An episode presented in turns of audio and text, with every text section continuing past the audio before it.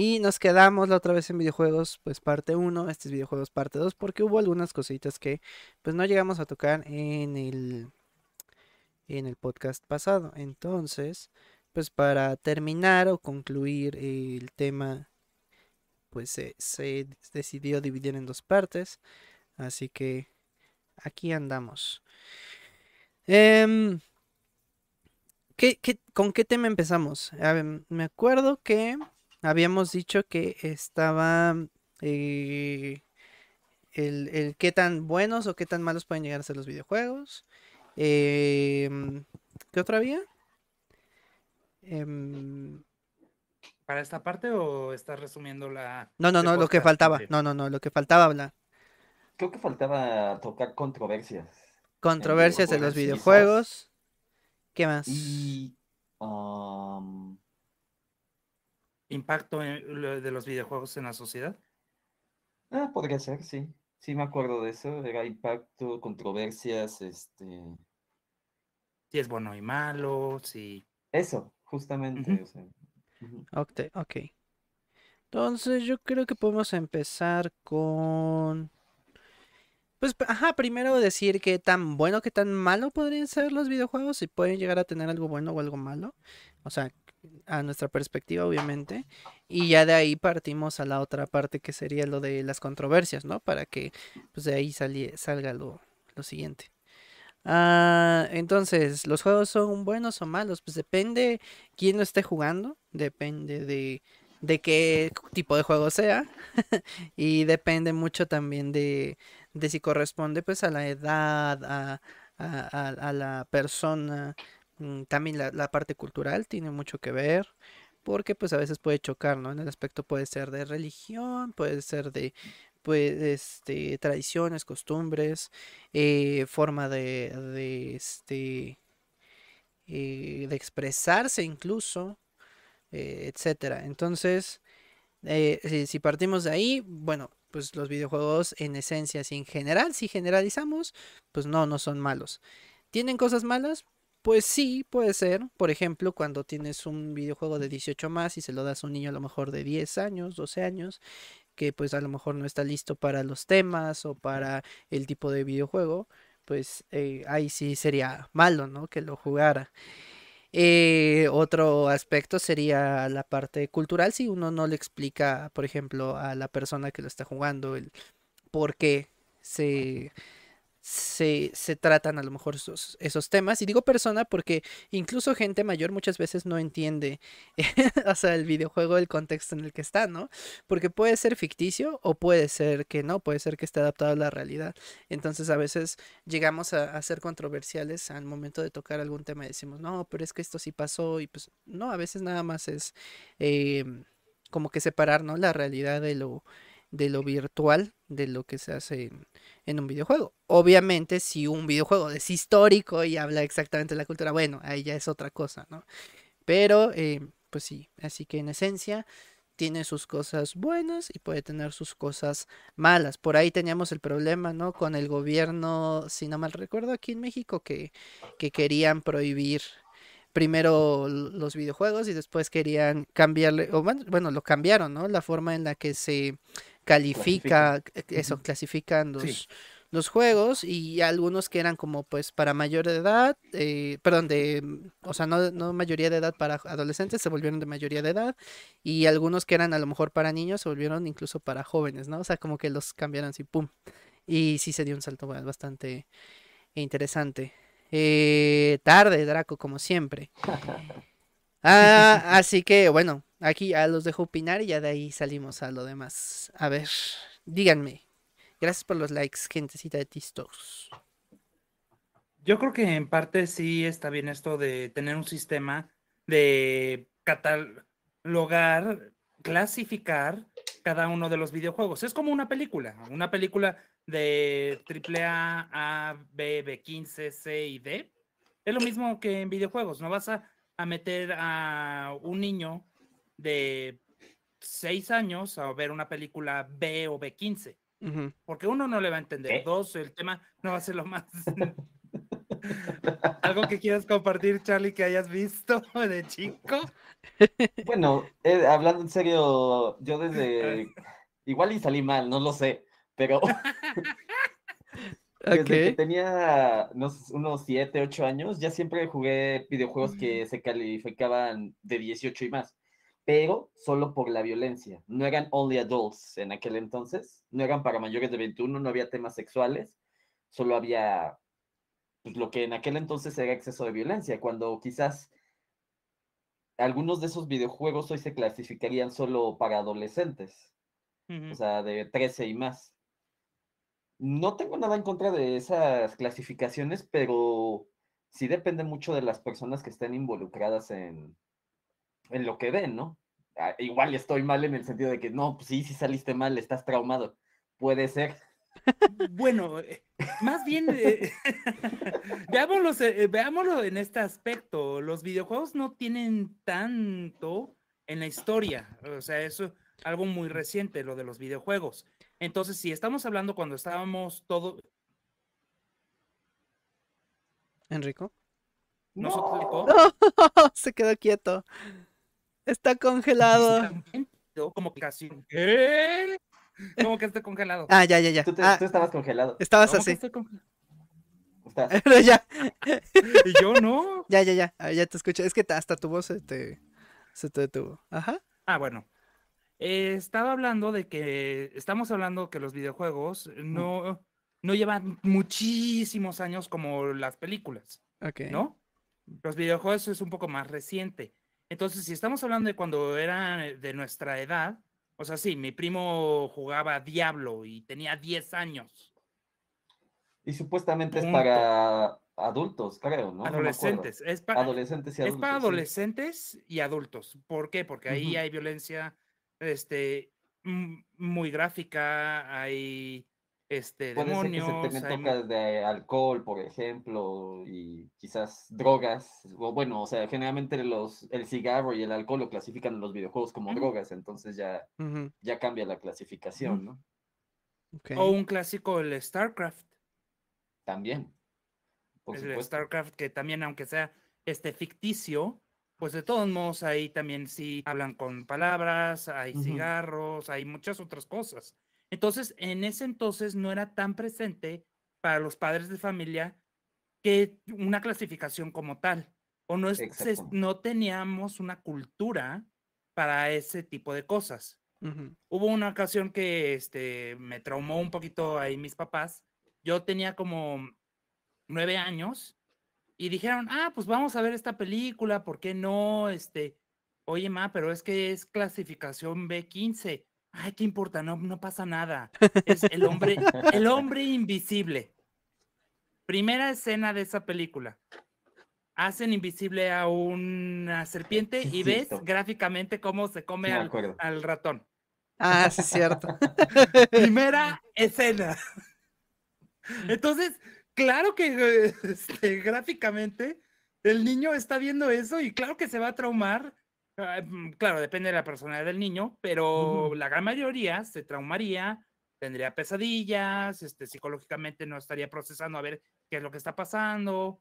Entonces depende también de la madurez de la persona. Es que pues hay, una razón por la cual se clasifica de esa manera, ¿no? O sea, no, no es porque, Claro. ay, se me ocurrió este clasificarla a Ujú. 15 porque así debe ser, o sea, eh, eh, a, a lo mejor para muchos decimos, ay, pues, ¿qué tiene?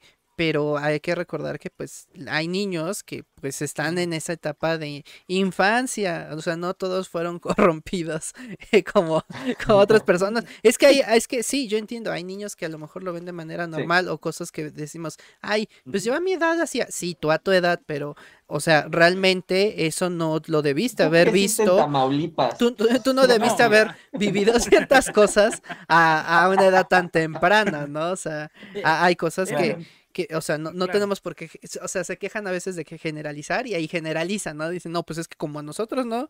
Este, pues, ¿qué, tiene de malo? Entonces, pues sí tiene sentido que, que tengan una clasificación y por lo tanto, pues tener cuidado con ese tipo de temas. Claro que cuando ya lo consumimos, a lo mejor, y vemos que realmente no tiene nada de malo, quizá, pues a lo mejor al tocar algún tema con, con el hijo, con el sobrino y decir, ¿sabes qué? Mira, esto es así, así, así y ya. ¿Para qué? Para que lo vea como una forma, de una forma más tranquila y que no se traume al ver algo que nunca había visto en su vida. Entonces, eh, sí, no, tener cuidado con esos temas. Aunque este, aquí las clas- clasificaciones, específico en las películas, porque yo trabajé en películas, lo hace una empresa totalmente aparte a la empresa que hace o produce la película. Es una empresa totalmente dedicada a ver la filmación y darle su clasificación para que a la hora que salga a público ya tenga una clasificación bien definida. Que es lo que decía, Con por algo tiene una clasificación, o sea, no es nada más porque se le ocurre a alguien. Ahora, con los videojuegos, antes se utilizaba más o menos la misma clasificación que se utilizaba para las películas. Pero después de un paso de tiempo, se fue cambiando y dijeron, no, es que los videojuegos son diferentes a una película. Sabes que tiene que haber otros caracteres, otros eh, estatutos, otras reglas para poder clasificar bien a los videojuegos. Porque no es lo mismo tú ver una película de una masacre, un Avengers, a un este videojuego en donde tú estás controlando y tú eres el que está picando el botón para hacer la acción Para masacrar. de masacrar. Claro. Entonces es lógico. totalmente diferente. No, por supuesto, porque puede ser que el ver la masacre solo sea para de 13 para arriba y el realizar la masacre sea de 18 para arriba, ¿no? Es Me correcto. suena muy sabio de tu parte. Sí, porque ahí ya estás tomando una decisión de hacerlo. Ah, y a veces hay videojuegos que dicen, no te lo obligo, como un GT, un GT5, un Grand Theft Auto, un GTA, perdón, este, que no es necesario que tengas que matar a todos, pero te da la opción de hacerlo. Te da la opción de explotar a todos, te da la opción de ir contra la policía, te da la opción.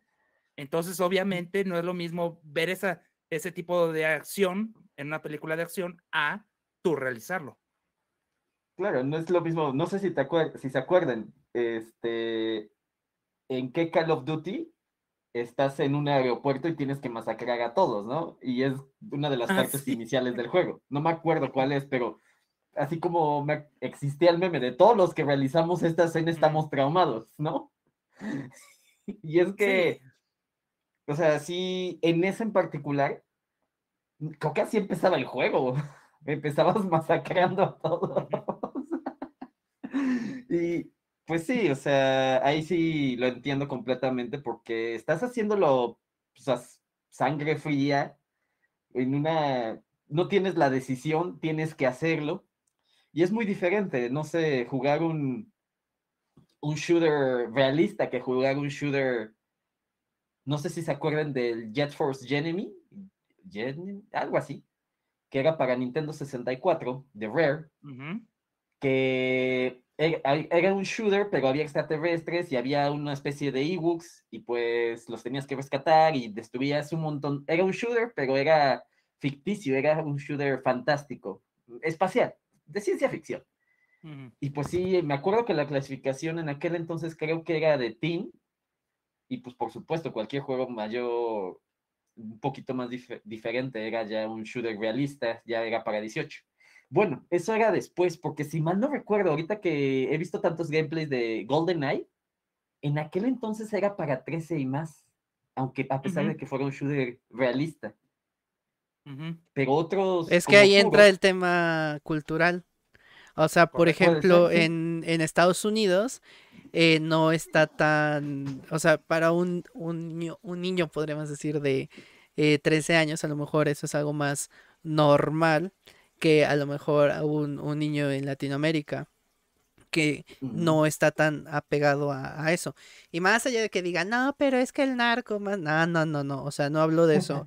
Me re- No todos tienen esa experiencia, o sea, eh, esos son algunos estados y realmente no podemos generalizar, pero la mayoría de niños que tienen entre eh, no sé, 10 a 14, 15 años, no tienen experiencia de ver ese tipo de cosas eh, en la realidad. O sea, en general no.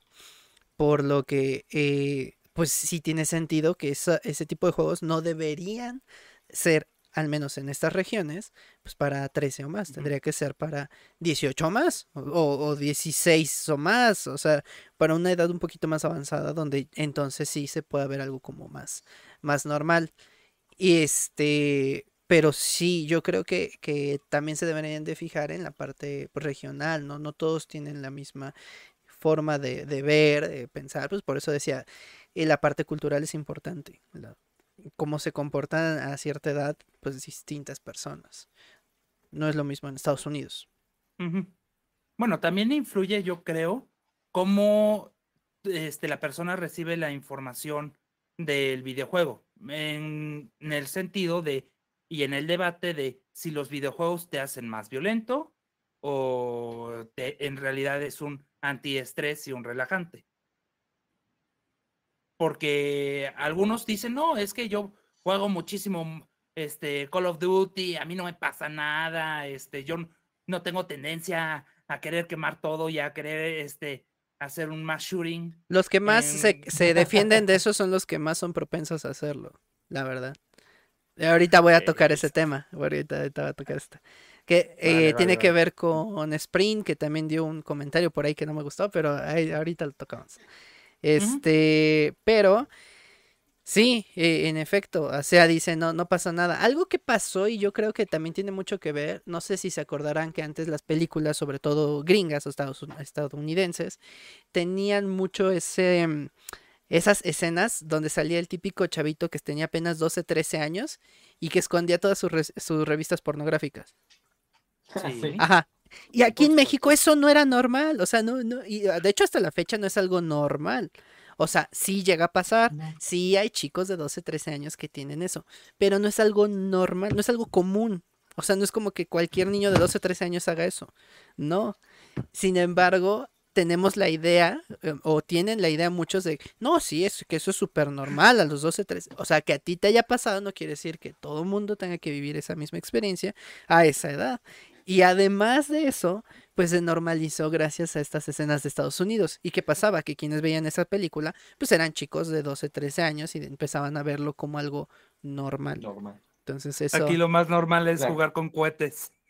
Aquí lo más normal a esa edad es jugar con Al menos cohetes. en aquellos entonces cuando éramos jóvenes, sí. Y- Ahorita ya es más difícil.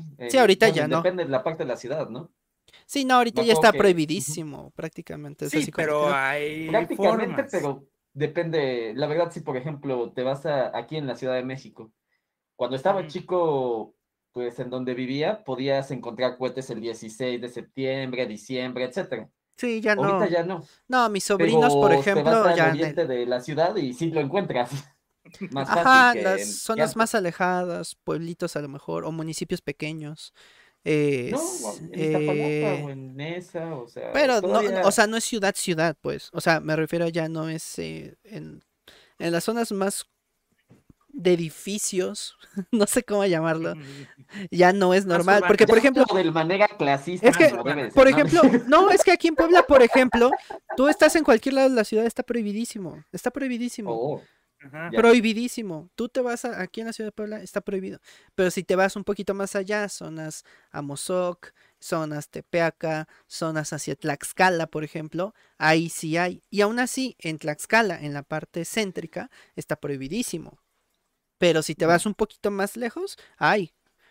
Pero e- es, es eso, porque está prohibido en las zonas donde, pues, obviamente hay más vigilancia, hay más policías, hay- entonces, por lo tanto, está más prohibido. Pero sí, yo, si yo ahorita pienso en mis sobrinos que ya llegaron a esa edad de los 12, 13 años, y ellos ya no les tocó, y ni les va a tocar, ni a los que vienen, porque ya es otra, otra realidad distinta a la que nos tocó a nosotros. A mí me Eso sí. tocó verlo, pero nunca hacerlo. O sea, mis papás me decían, tú no. O sea, me decían, ¿puedes ver lo que tus primos mayores hacen? Pero aquí de lejitos, o sea, de, de lejos, pero tú no vas a tocar nada. Entonces, de cierta manera también lo agradezco, porque nunca me pasó como otros amigos que me decían, no, pues, me, que me quedé sordo una semana, y Oh. hoy en día tienen problemas este, de ese tipo, ¿no? O sea, que en ese momento fue algo pasajero, pero cuan- con el tiempo se volvió un, un problema ya, eh, pues, para siempre, ¿no? Permanente.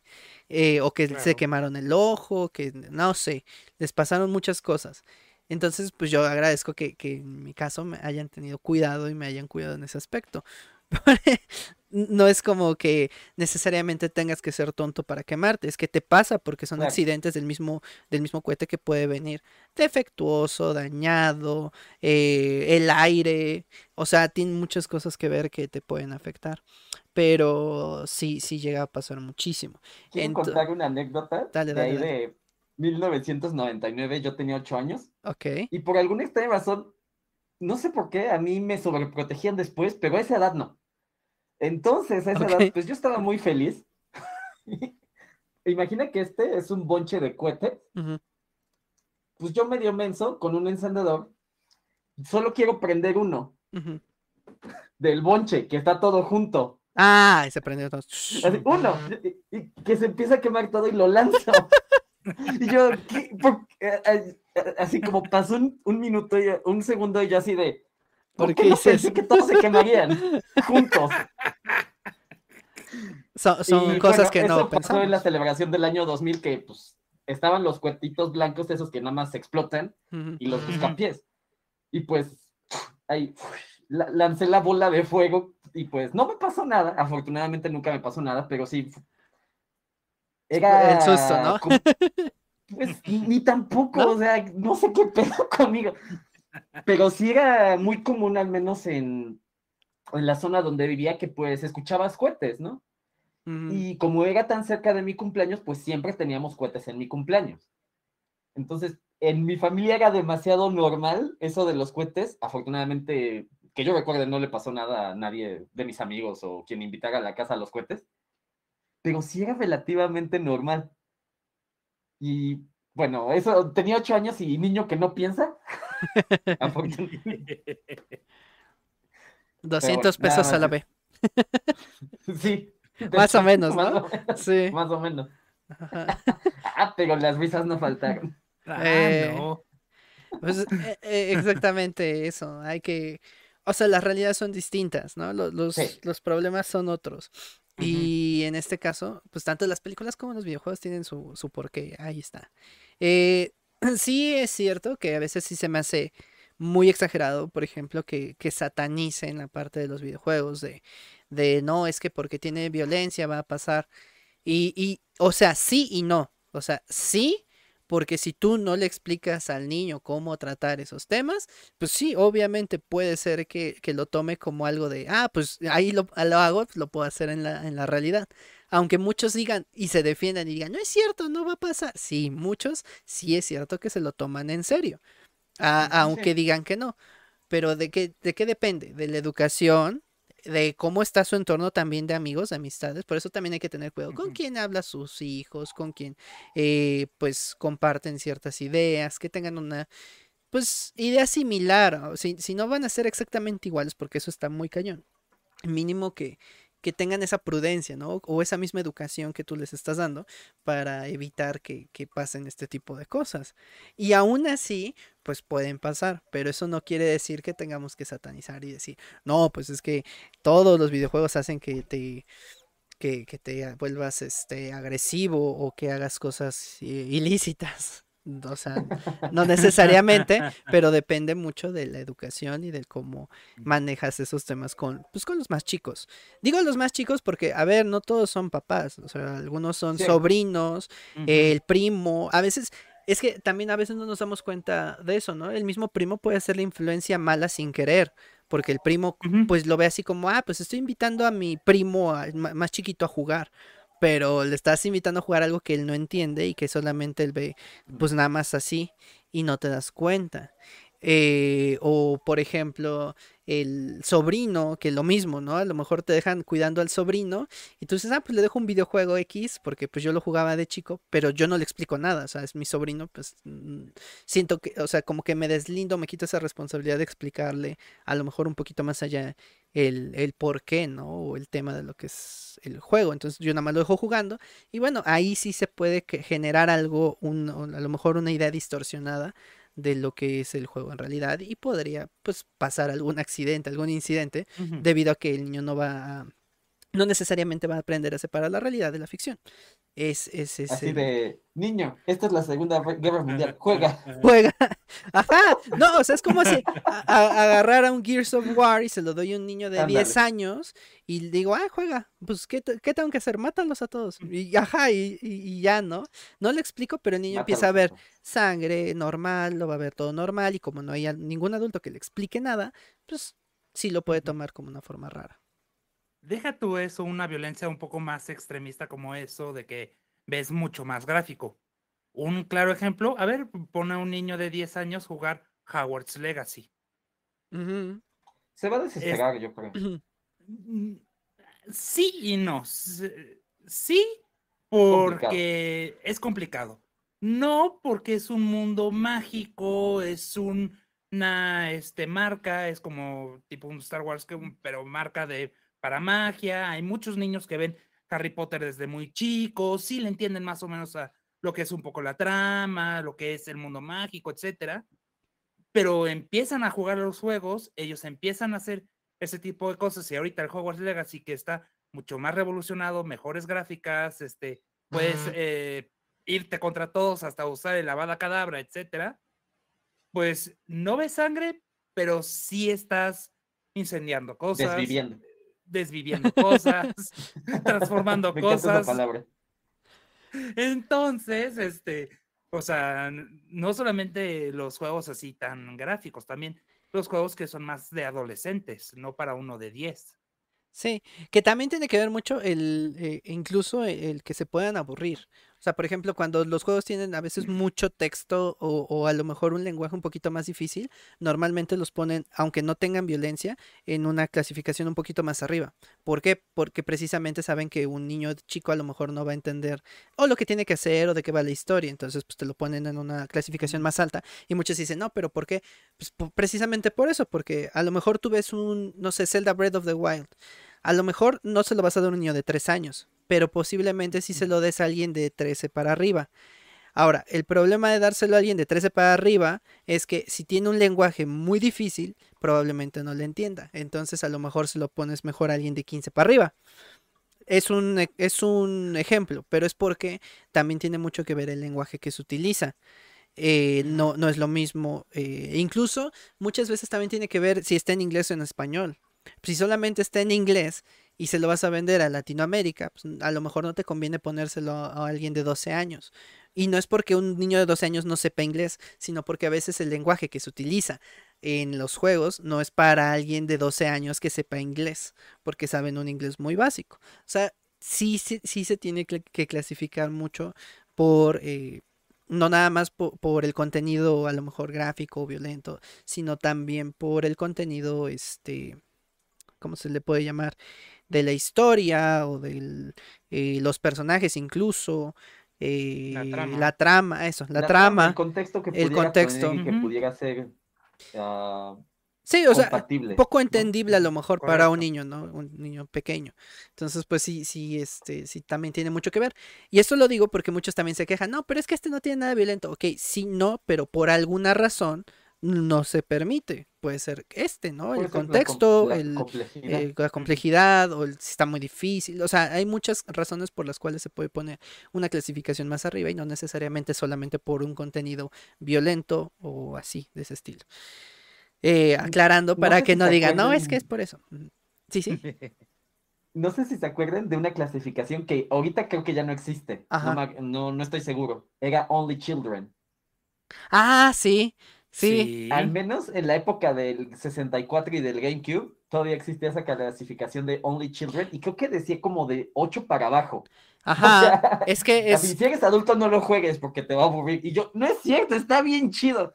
Creo que el de Pikachu Henki de Chu, el que tenía el micrófono para el 64. Sí, sí, sí. sí. Creo que ese era Only Children, no me acuerdo. Es que normalmente pero- era porque tenían contenido un poquito más como educativo, ¿no?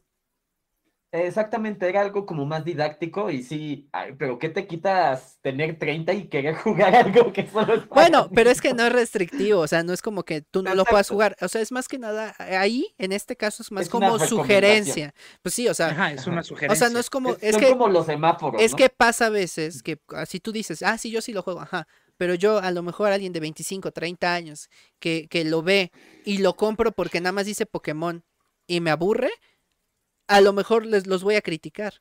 Sin embargo, si ellos me ponen que es de 8 para abajo, yo aún así lo compro y me aburre, pues voy a entender, o sea, voy a decir, ah, no, pues sí, 18 para abajo, no es lo mismo. Por- yo creo que es por eso. O sea, eh, aquí es a la inversa, es, es que es para niños por eso. Ya, que te pueda divertir o no, estando de 25 30, pues está bien, y y no te, nadie te va a restringir comprarlo.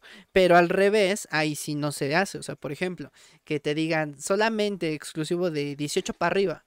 Y se lo das a alguien de 14, 13, 15 años, pues ahí sí estás mal. De 21 Ajá, para arriba. Ahí sí, aunque le expliques el contexto, pues por algo es para 18 para arriba.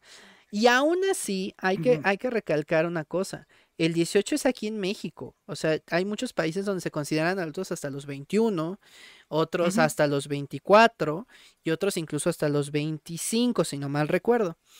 Eh, ¿Por qué? Pues porque también la madurez es distinta. Sí, sí tienes otro tipo de aprendizaje. Yo no digo que alguien de 25 siempre va a ser más maduro que alguien de 18, pero sí tienen ciertas experiencias que a lo mejor alguien de 18 no tiene y que alguien de 24, 25 ya, ya pasó por esos, esos lares o ya, ya pasó por esos rumbos. Entonces, sí es importante a veces decir, si te están dejando el 18 eh, aquí en México, no necesariamente es porque seas muy maduro. Eh, Hay que recordar que, por ejemplo, hay, hay algunos países que pusieron una edad más bajita para que votaran más personas y no tanto para que fueran, no, no tanto por reconocer que fueran adultos. Entonces, a mí a veces sí me hace gracia que alguien de 18, no, pues es que yo ya tengo 18 y estoy, ya, ya soy muy maduro y no necesariamente. Y además recordar, alguien de 18 pues apenas está entrando a la universidad. Entonces, pues por ejemplo, experiencia laboral difícilmente. Salvo bien que... le va. eh, ¿eh?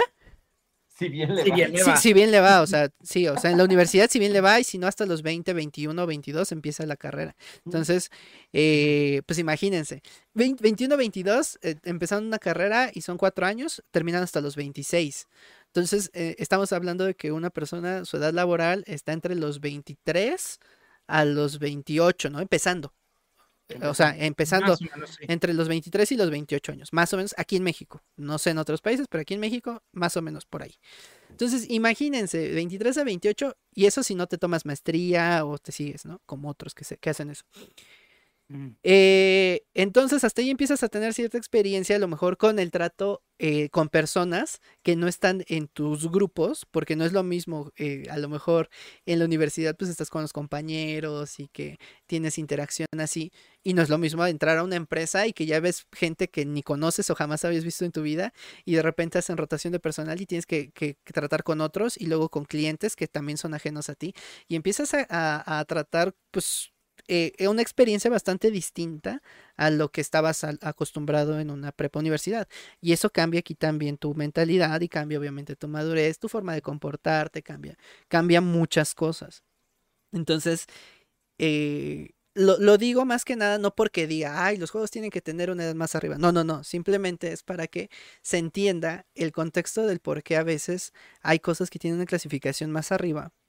Ah, y, y- y no necesariamente pensar que porque está más arriba cualquiera lo puede jugar porque nosotros lo pasamos así.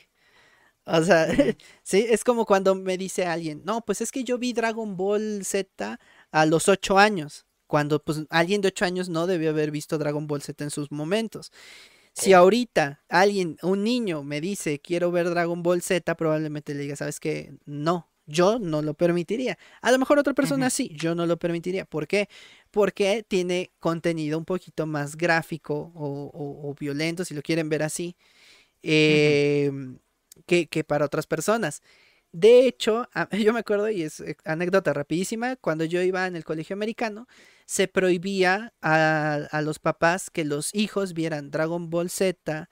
eh, y había como tres, Caballeros del Zodiaco, Dragon Ball Z y había otra. No me acuerdo, pero eran En mi tres. escuela Pokémon también, además de eso. Sí. Ah, bueno, no, en la mía Pokémon no. De hecho, de hecho, Pokémon no es que estuviera prohibida, nos decían nada más, les decían a los papás que hablaran con nosotros del por qué se peleaban las criaturitas, algo así decían. Pero Ranma y medio, en mi escuela ah, Ranma también. y medio, Ranma, Ranma y medio sí, Sí. también, porque pues tiene contenido que pues no es eh, este pues para niños. Entonces, eh, sí, sí decían a los papás, o sea, no decían, no, lo, no los vean, decían, hablen con sus hijos para que eviten ver este tipo de series hasta que tengan una edad más avanzada y demás. Y si llegan a verlos, ustedes véanlo con sus hijos y, y explíquenles lo que están viendo para que no, no pase nada. ¿Por qué?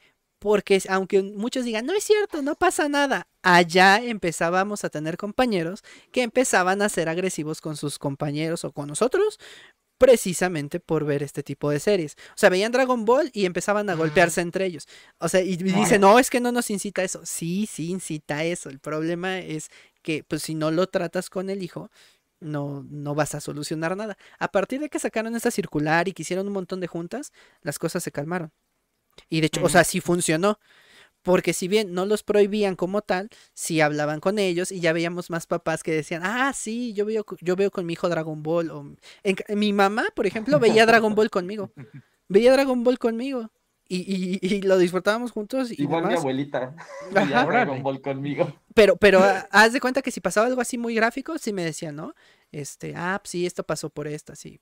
Y, y, y ya, o sea, no me decía más, tampoco se metía mucho, pero sí, sí tenía cuidado de, de- de decirme las cosas. De todas maneras, yo nunca fui niño agresivo, pero digo, ah, al menos yo sí tuve alguien que estuviera atrás de mí.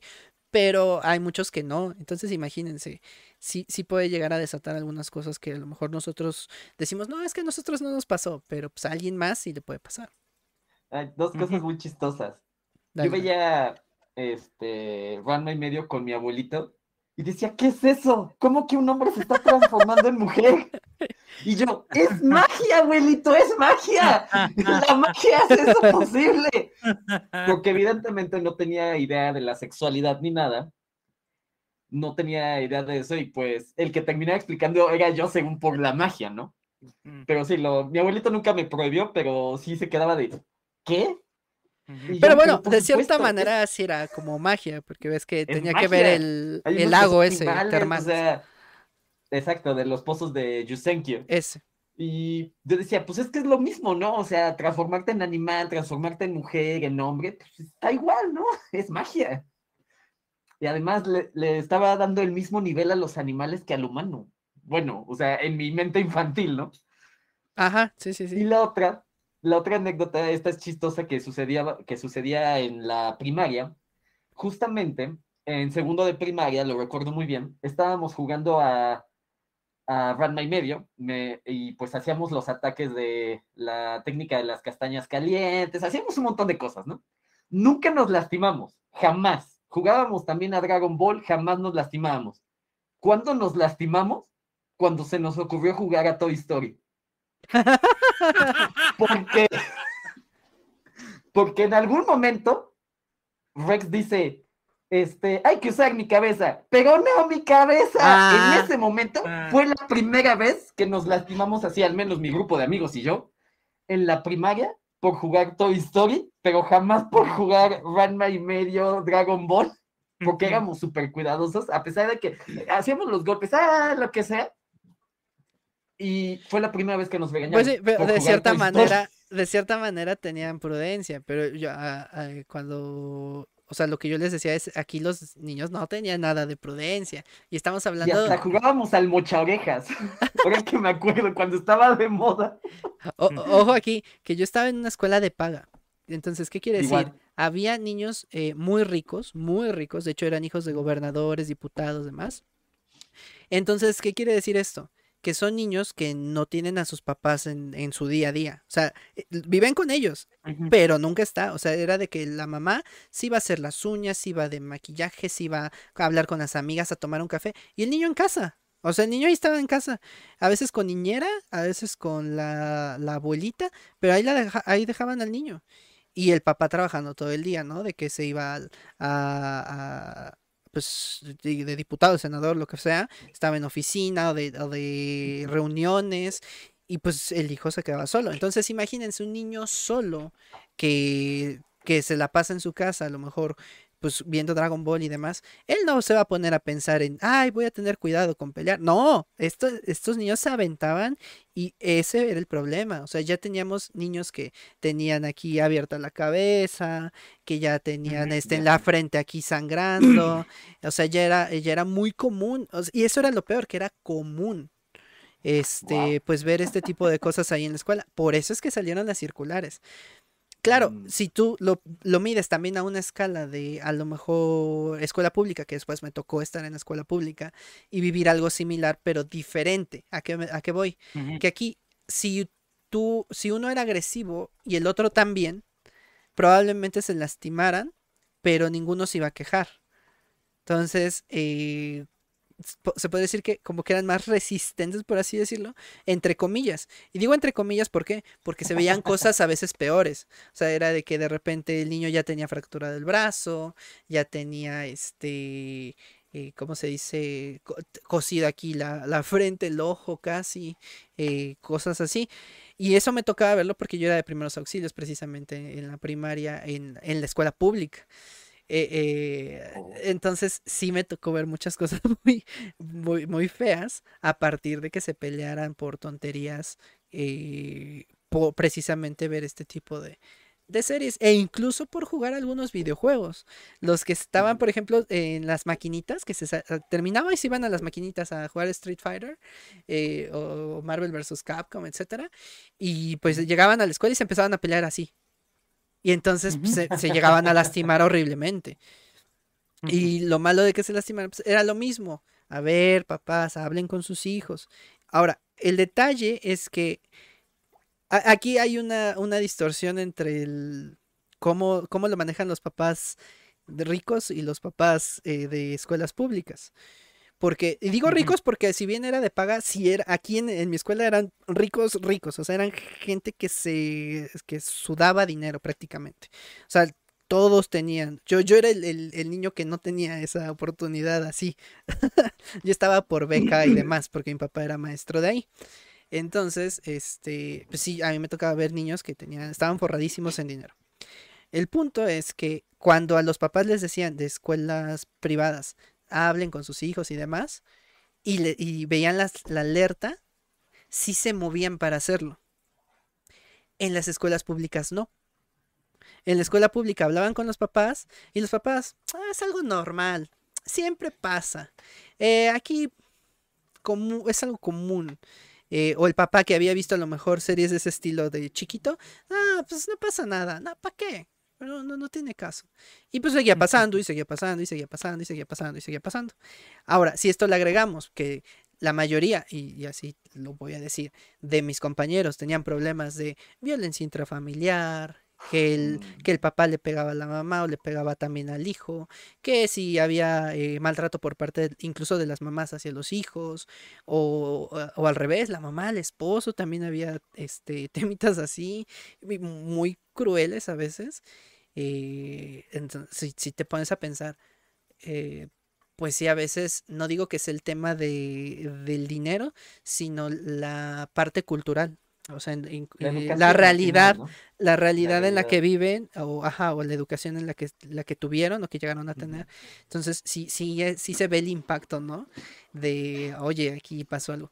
Ahora, tampoco voy a decir que los ricos eran los mejores, no, porque les acabo de decir, tenían ese problema de que a veces al hijo lo dejaban ahí, pues solo, y, y, y, pues no Igual tenían en atención. Entonces, ajá, la educación era a veces de la, de la niñera, eh, que, ojo, también te- había niñeras que eran, uff, o sea, mejor a veces que las mamás, ¿no? Que les enseñaban, les hacen, les ayudaban a hacer las tareas, les ayudaban y aprendían, el, el niño aprendía en casa, o sea, sí, pero pues también había niñeras que nada más eran la niñera, o sea, es decir, nada más les daban de comer, eh, pues, los cuidaban en el sentido de, ah, pues está bien, ¿no? Está jugando, está viendo la tele y, y ya está.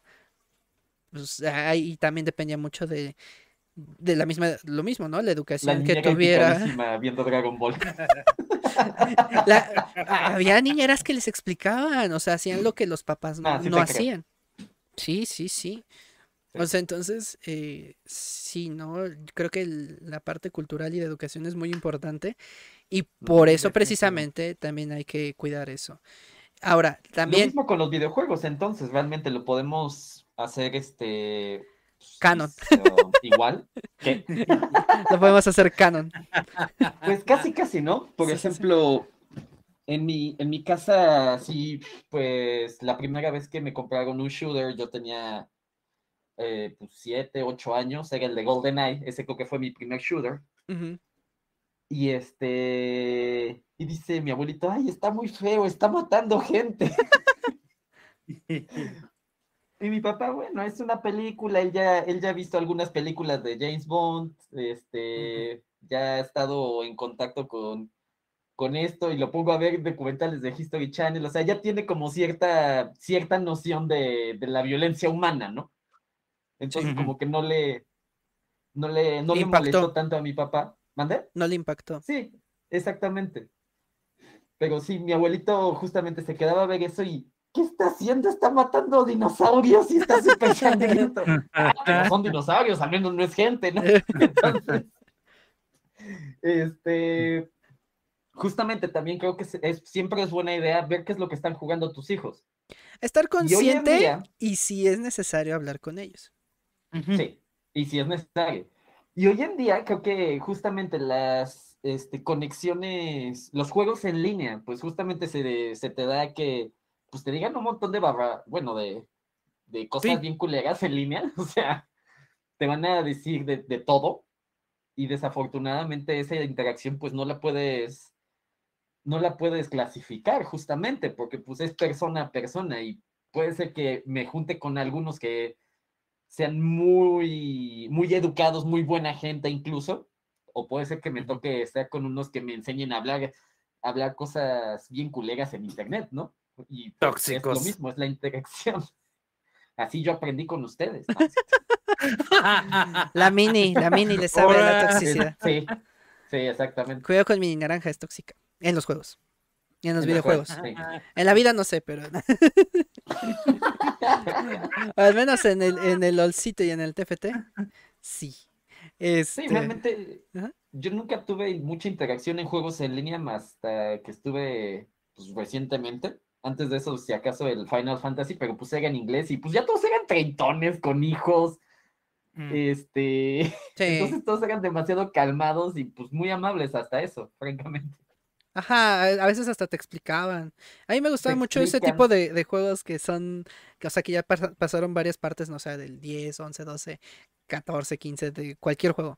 eh, y entras en línea y, y sí, o sea, como son más grandes, eh, como que te ayudan, ¿no? O sea, dices, ah, sí, Sí. mira, es esto. Me acuerdo que un día entré a un, es- uno- un mundo de estilo realidad virtual, pero, pero, o sea, en la computadora, o sea, todo se ve en la pantalla. Y... Art Online. Ah, no, otro, otro. ¿Cómo? no, algo así como se llama ¿Ya algo. salió? No, se llama algo de All Alive o algo Alive, algo, algo de vida. Eh, el punto es que hab- hab- había salido precisamente para interactuar con gente random. Entonces tú entrabas y la gente que me encontraba, todos bien educados, ¿eh? Hombres, mujeres, todos bien. Nada más que sí, la mayoría hablaba en inglés porque casi nadie se enteró en Latinoamérica que existía este proyecto Mm. y los que a lo mejor se interesaron, pues probablemente no hablaban inglés en ese entonces o no tenían un inglés muy avanzado como para interactuar. Entonces, este, pues sí, yo cuando entré, de hecho yo no me encontré a nadie hablando en español, nadie, nadie, nadie, nadie. Recuerdo que todos hablaban inglés, pero me trataron bien, o sea, me explicaron, no, pues sí, así te cambias, por ejemplo, el skin, así haces este, lo que sea, ah, vamos a platicar, vente, y, o sea, te, te unían, y sí, puedo decir que de los juegos menos tóxicos que he jugado en la vida, Mm. a lo mejor sí, que bueno, probablemente sí haya alguna persona tóxica, como en todos los juegos, pero al menos eh, en mi experiencia no me tocó ninguno. Este, y pues estuvo, estuvo Ay, padre. a mí en el Final Fantasy XIV hasta me invitaron a su boda. Primero tuvieron Ah. su boda real. Órale. Es que ellos se conocieron a través del Final Fantasy XIV. Ajá. Ajá. Y pues como vivían cerca, pues ya se conocieron. En algún momento de esos se casaron en la vida real y me invitaron a su boda virtual. Ujú. Entonces también se casaron dentro de Final Fantasy, justamente, del 14. Y justamente hay un evento en el que vas, este, vas a la fiesta, a la iglesia y todo, y te dan así tus items para sacar fueguitos artificiales y cosas así. Ajá. Entonces se volvió una interacción muy padre. Era súper social el juego, pero justamente en este caso hasta ellos encontraron el amor, o sea, se casaron en la vida real después de un tiempo, por supuesto, no fue así a los 15 días. Se casaron después de un tiempo y en el juego también se casaron y todos estábamos presentes ahí en su... Pues éramos los que íbamos a los dungeons, al, a cazar, a hacer cosas de vez en cuando juntos. Y justamente salió algo muy agradable de estas personas. Y curiosamente creo que el esposo creo que hablaba español porque vivió un tiempo en Argentina, creo, no sé. Pero todas estas personas eran de Gringolandia. Y pues al final, pues fue muy, estuvo muy rico y todo, la socialización que se tenía en ese, en ese entorno. Era, era muy sano, era muy sano ese juego normalmente. Obviamente, seguramente hay tóxicos, pero normalmente era muy, muy sano. Ujú. De hecho, yo tuve una de, experiencia ah, muy similar, nada más que en el Ujú. Tibia. Y yo tenía como 14 años y también hay este como un evento donde te puedes casar. Entonces, ajá, igual me pasó que, que te invitaban a la boda o me invitaban a la boda y ahí estabas. Y precisamente era con los que hacía misiones o con los que me ayudaban a hacer algún, alguna misión que yo no podía porque ya eran niveles más altos y así. Este, o que ibas en team o en equipo. Y sí, me tocó también lo mismo, así como que eh, participar en esa, en esa parte está, estaba padre. Ahora, aquí sí en Tibia sí hay mucha toxicidad, desde el inicio, o sea, desde, desde sus inicios ya había Mm. mucha toxicidad, pero era más que nada por la región, o sea, ahí eran como, mm, como por ejemplo, si, si ellos eran de Brasil y tú eras mexicano, venezolano, te tiraban mucho hate, porque la mayoría de jugadores ahí son brasileños. Entonces los brasileños sí son muy, ahí al menos en ese juego, muy agresivos. O sea, sí, sí te... Son de los que llegan, te matan sin, sin ni más ni más. eh, y te quitan tus cosas, por ejemplo. Y aunque ellos, a él no les sirvan, te las tiran al agua. te- te- o sea, y te tratan feo. Sí, o sea, todavía te, todavía te lo presumen, o sea, te lo ponen así como que, mira, mira, mira lo que, tien- lo que tengo y te lo tiran al agua. O sea, es- te hacen una psicología muy pesada, la verdad. A mí, eh, creo que nada más me lo hicieron una o dos veces, pero sí te hacen enojar, la verdad, te hacen enojar. Eh, yo recuerdo que, que, que hacían eso mucho, mucho, mucho. Entonces, ah, después surgieron las famosas guerras o wars que precisamente hacían y era entre, entre estos grupos, ¿no? Y entonces era todos los brasileños contra todos los mexicanos. O a veces se, se unían eh, mexicanos, estadounidenses y franceses contra los brasileños. Y- y, pues sí, a veces sí terminaban ganando estos grupos a los brasileños. y- pero los brasileños, o sea, en vez de decir sí, ya perdimos, no, o sea, se enojaban y, y seguían. Y era como de tranquilos ya, a ver, ya perdieron, ya qué más quieren. Y este, sí, era, era una toxicidad bastante pesadita. La verdad es que sí, pero sí, eso sí, si te encontrabas a alguien que te tratara bien, amigos o demás, era excelente. O sea, te, tratan súper bien. Los que te tratan bien te tratan súper bien. Y te sientes así como que, incluso como en familia, por así decirlo. O sea, eh, sí, sí, me gustaba mucho esa, esa interacción. Pero sí, ahí sí puedes decir, sí hay toxicidad, mucho, mucha, mucha, y desde el inicio, desde sus inicios. Eh, hablando de toxicidad, vamos a pasar a la parte de competitividad. O sea, los juegos que son competitivos, ¿no? Hablando, pues ya ahora sí, Valorant, League of Legends, el mismo Minecraft. eh, Minecraft me refiero, por ejemplo, a los que hacen retos o, o los que participan en series o los que hacen competencias de, de speedrun y demás. Eh, ¿qué otro? Eh, Fortnite. eh, no sé, todos estos MOBAs y, tipo MMORPGs que te causan esa competitividad. Apenas estaba viendo un video de Sprint de hace como una semana, y eso es lo que hace rato le estaba diciendo, donde decía que si tú eras una persona un gamer competitivo, tenías que ser tóxico. O sea, si tú, tú quieres ser el mejor o quieres ganar, tienes que ser tóxico. Si tú no eres tóxico, no eres competitivo. Eso fue lo que dijo. Mm. Aquí yo me reí muchísimo y tengo muchísimas ganas de... Voy a hacer varios videos de esto. ¿Por qué? Porque precisamente yo estuve en un equipo competitivo de League of Legends. Entonces yo sí les puedo decir, ¿saben qué? No es cierto. De hecho, eso es lo peor que puedes hacer, ser tóxico.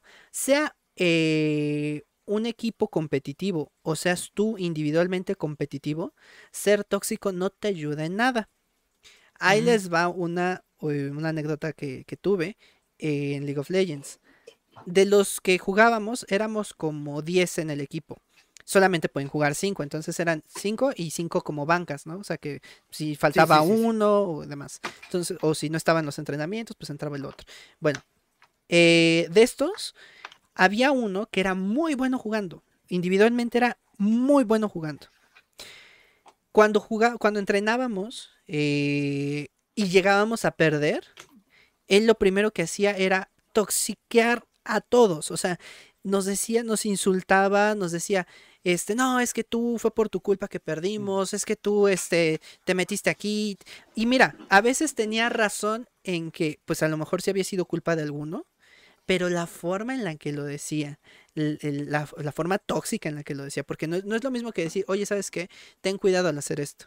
Oye, ten cuidado, oye, como que aquí te adelantaste. No es lo mismo a decir, es que por tu culpa perdimos, es que no hiciste nada, es que no, no sabes jugar. O, o- o sea, a ese nivel. A mí no me lo hacía mucho porque pues yo era el líder del equipo y eso le molestaba de cierta manera porque pues yo no era el mejor individual. Pero yo era el que estaba todo el tiempo viendo el mapa, todo el tiempo les decía, tú ves esto, oye, cuidado aquí, oye, ta, ta, ta". Yo estaba alerta a todo lo que pasaba. Nosotros teníamos precisamente un coach y después tuvimos dos. ¿En qué, en qué se basaba cada uno o en qué trabajaba o qué se dedicaba cada uno? Uno nos entrenaba a nivel jugabilidad, o sea, eh, estratégicamente, ¿no? Nos decía esto, ha- hagan esto, cuando pasen estas situaciones pueden hacer esto, o sea, nos recomendaba, nos decía qué campeones utilizar y demás. Y el otro era psicológico. Era, ok, tu comportamiento al momento de jugar tiene que ser eh, sano. O sea, eh, si alguien la riega, no te tienes que enojar ni dentro del juego ni después del juego. O sea, si, si te molestas, está bien, pero no te enojes, porque si tú te enojas y tú le insultas al otro, vas a hacer que el otro empiece a fallar más. Vas a empezar a hacer que el otro eh, empiece a regarla, a regarla, a regarla. Y a este efecto le llaman tilt. Y que quiere decir que pues ya no puedas seguir tú jugando bien, que ya no te concentres porque estás pensando en lo mal que hiciste, aunque a lo mejor no lo hiciste tan mal o a lo mejor pues es- nada más psicológicamente te atacó o te pegó. Entonces, Claro. eh, tuvimos muchos problemas con él en, e- en ese sentido de que pues eh, siempre atacaba a alguno de los de, de nuestros integrantes y llegábamos a, a pelearnos a veces entre nosotros pu- pues a causa de él. Y pues eso lo hablábamos con el coach, el coach nos ayudaba, el coach nos decía, a ver, vamos a hablar con él, entre todos, que sea más tranquilo y demás. Y sí, las veces que él llegaba a comportarse más tranquilo, la pasábamos bien y ganábamos más, o sea, nuestro rendimiento mejoraba. Ujú. Pero cada vez que él caía porque eh, se enojaba o se frustraba, a todos nos pegaba y perdíamos. Y era difícil ganar. ¿Por qué? Porque pues teníamos que cargar con su carga eh, negativa, con su carga emocional. Claro. Y pues no es lo mismo. Entonces cuando Sprint dijo eso, yo, a ver, no. ¿Por qué? Porque incluso Permíteme Sí, tantito. sí, o sea, incluso si tú estás jugando individualmente, que no dependes de nadie del equipo y aunque tú te creas el mejor del mundo, y si eres competitivo, tienes que saber que tienes que hacer las cosas de manera tranquila. Es decir, si tú quieres ser mejor, te tienes que esforzar, sí. Te, vas a esforzar, vas a hacer, por ejemplo, un ejemplo, si estás eh, competitivo, estás en modo competitivo en un shooter, pues ¿qué vas a hacer? Te vas a meter a, a ciertos programas que hay o videojuegos que se dedican a la movilidad de tu mouse, por ejemplo, de, de puntería y demás, ¿no? Para mejorar. Tú lo vas a hacer de manera individual y eso te va a ayudar a mejorar.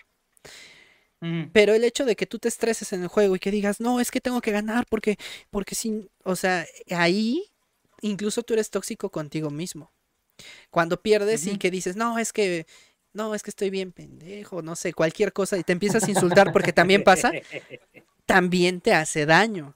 Te hace daño, no me refiero a psicológicamente nada más, sino a nivel juego, a nivel competitivo, también te hace daño. ¿Por qué? Porque Sí. empiezas a ser más agresivo, más agresivo.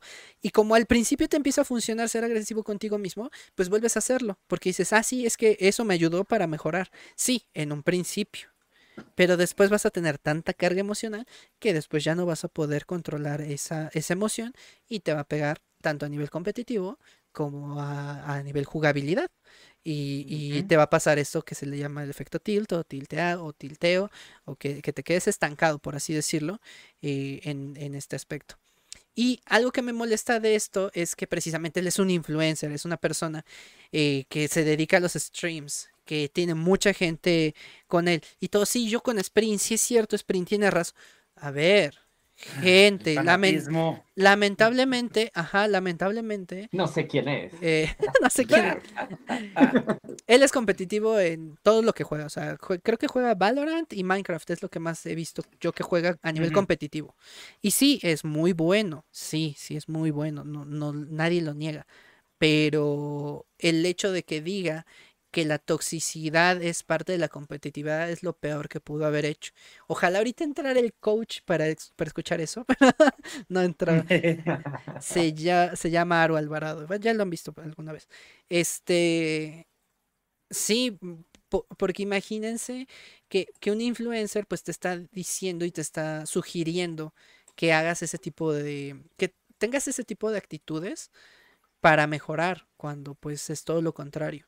Y por algo se tiene siempre una parte psicológica o se le llama psicólogo deportivo a aquella Mm. persona que se dedica a precisamente el comportamiento y controlar el comportamiento de las personas que se dedican al ámbito competitivo, sea de manera individual o sea de manera este, de equipo.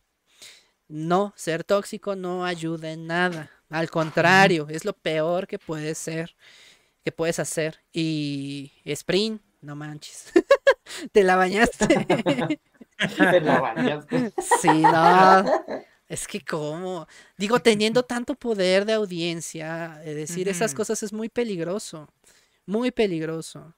No, mm, e- eso, eso es a lo que hablábamos la otra vez, que a los influencers en general les hace falta eh, una persona que les diga hasta afectiva. dónde, hasta dónde hablar y hasta dónde no, y aparte responsabilidad efectiva. Este, no, una persona que esté detrás de ellos, que les digan, a ver, estos temas o no los toques porque a lo mejor tú piensas así, pero oye, ten cuidado con lo que estás haciendo. ¿Por qué? Ah, más allá de que eh, pueda dañar, yo como espectador, yo lo veo como que puede dañar a la audiencia. Pero él, como influencer, tendría que ver lo mínimo como eh, estoy dando un consejo que no sé si va a ayudar o no. O sea, él está diciendo porque eh, su experiencia para él le ha funcionado, y lo voy a poner entre comillas, porque el hecho de que sea bueno no es, la, no es porque sea tóxico. Yo no creo que sea bueno porque sea tóxico. Yo creo que es bueno jugando porque ha jugado mucho. Porque lo ha hecho de manera competitiva y se esfuerza y está bien.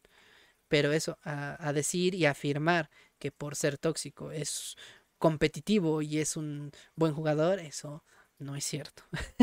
Puras patrañas. y no nos vamos lejos. A ver, yo les pongo un ejemplo rapidísimo. Faker, que es eh, de los mejores jugadores de League of Legends, él no es tóxico. No es tóxico. Cuando se, se le ha visto frustrado, incluso se ve, o sea, se ve su cara que se enoja, pero no se ve que le digan algo a alguien o que lo insulte, nada, nada. O sea, incluso vimos que eh, la primera vez que perdió la final de League of Legends, la primera, pues lo, lo que pasó fue que estaba, eh, le estaban temblando las manos ya al final del juego, perdió y lo que hizo fue soltarse a llorar. O sea, ahí sacó toda la carga emocional. No fue como que, ah, fue tu culpa. eh, a pesar de que, pues sí, a lo mejor no fue su culpa o no sé. O sea, ahí ya no- lo voy a dejar al aire porque no me acuerdo.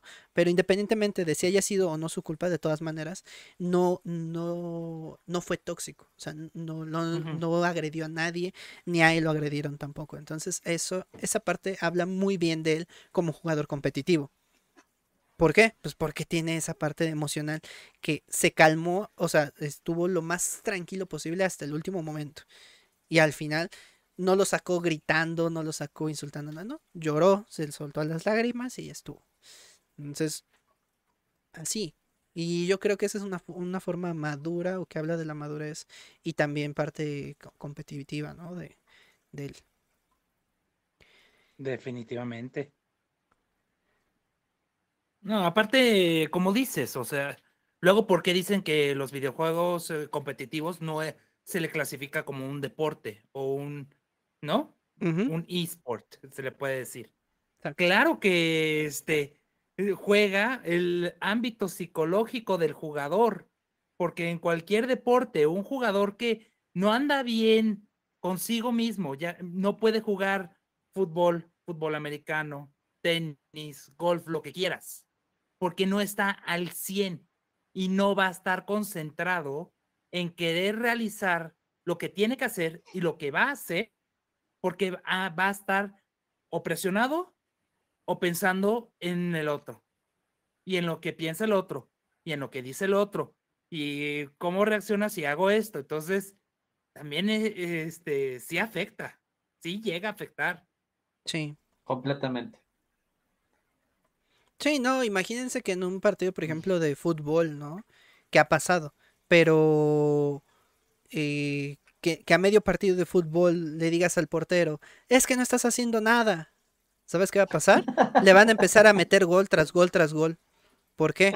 Porque probablemente se quede así como que, o sea, a- a lo mejor sí me están metiendo goles, pero, pero entonces, ¿qué estoy haciendo mal? Y por, por estar pensando en si, si lo estoy haciendo bien o mal, va a empezar a fallar más y más y más. O si al delantero le dices, ah, ¿por qué no has hecho nada? ¿Por qué no has metido ningún gol?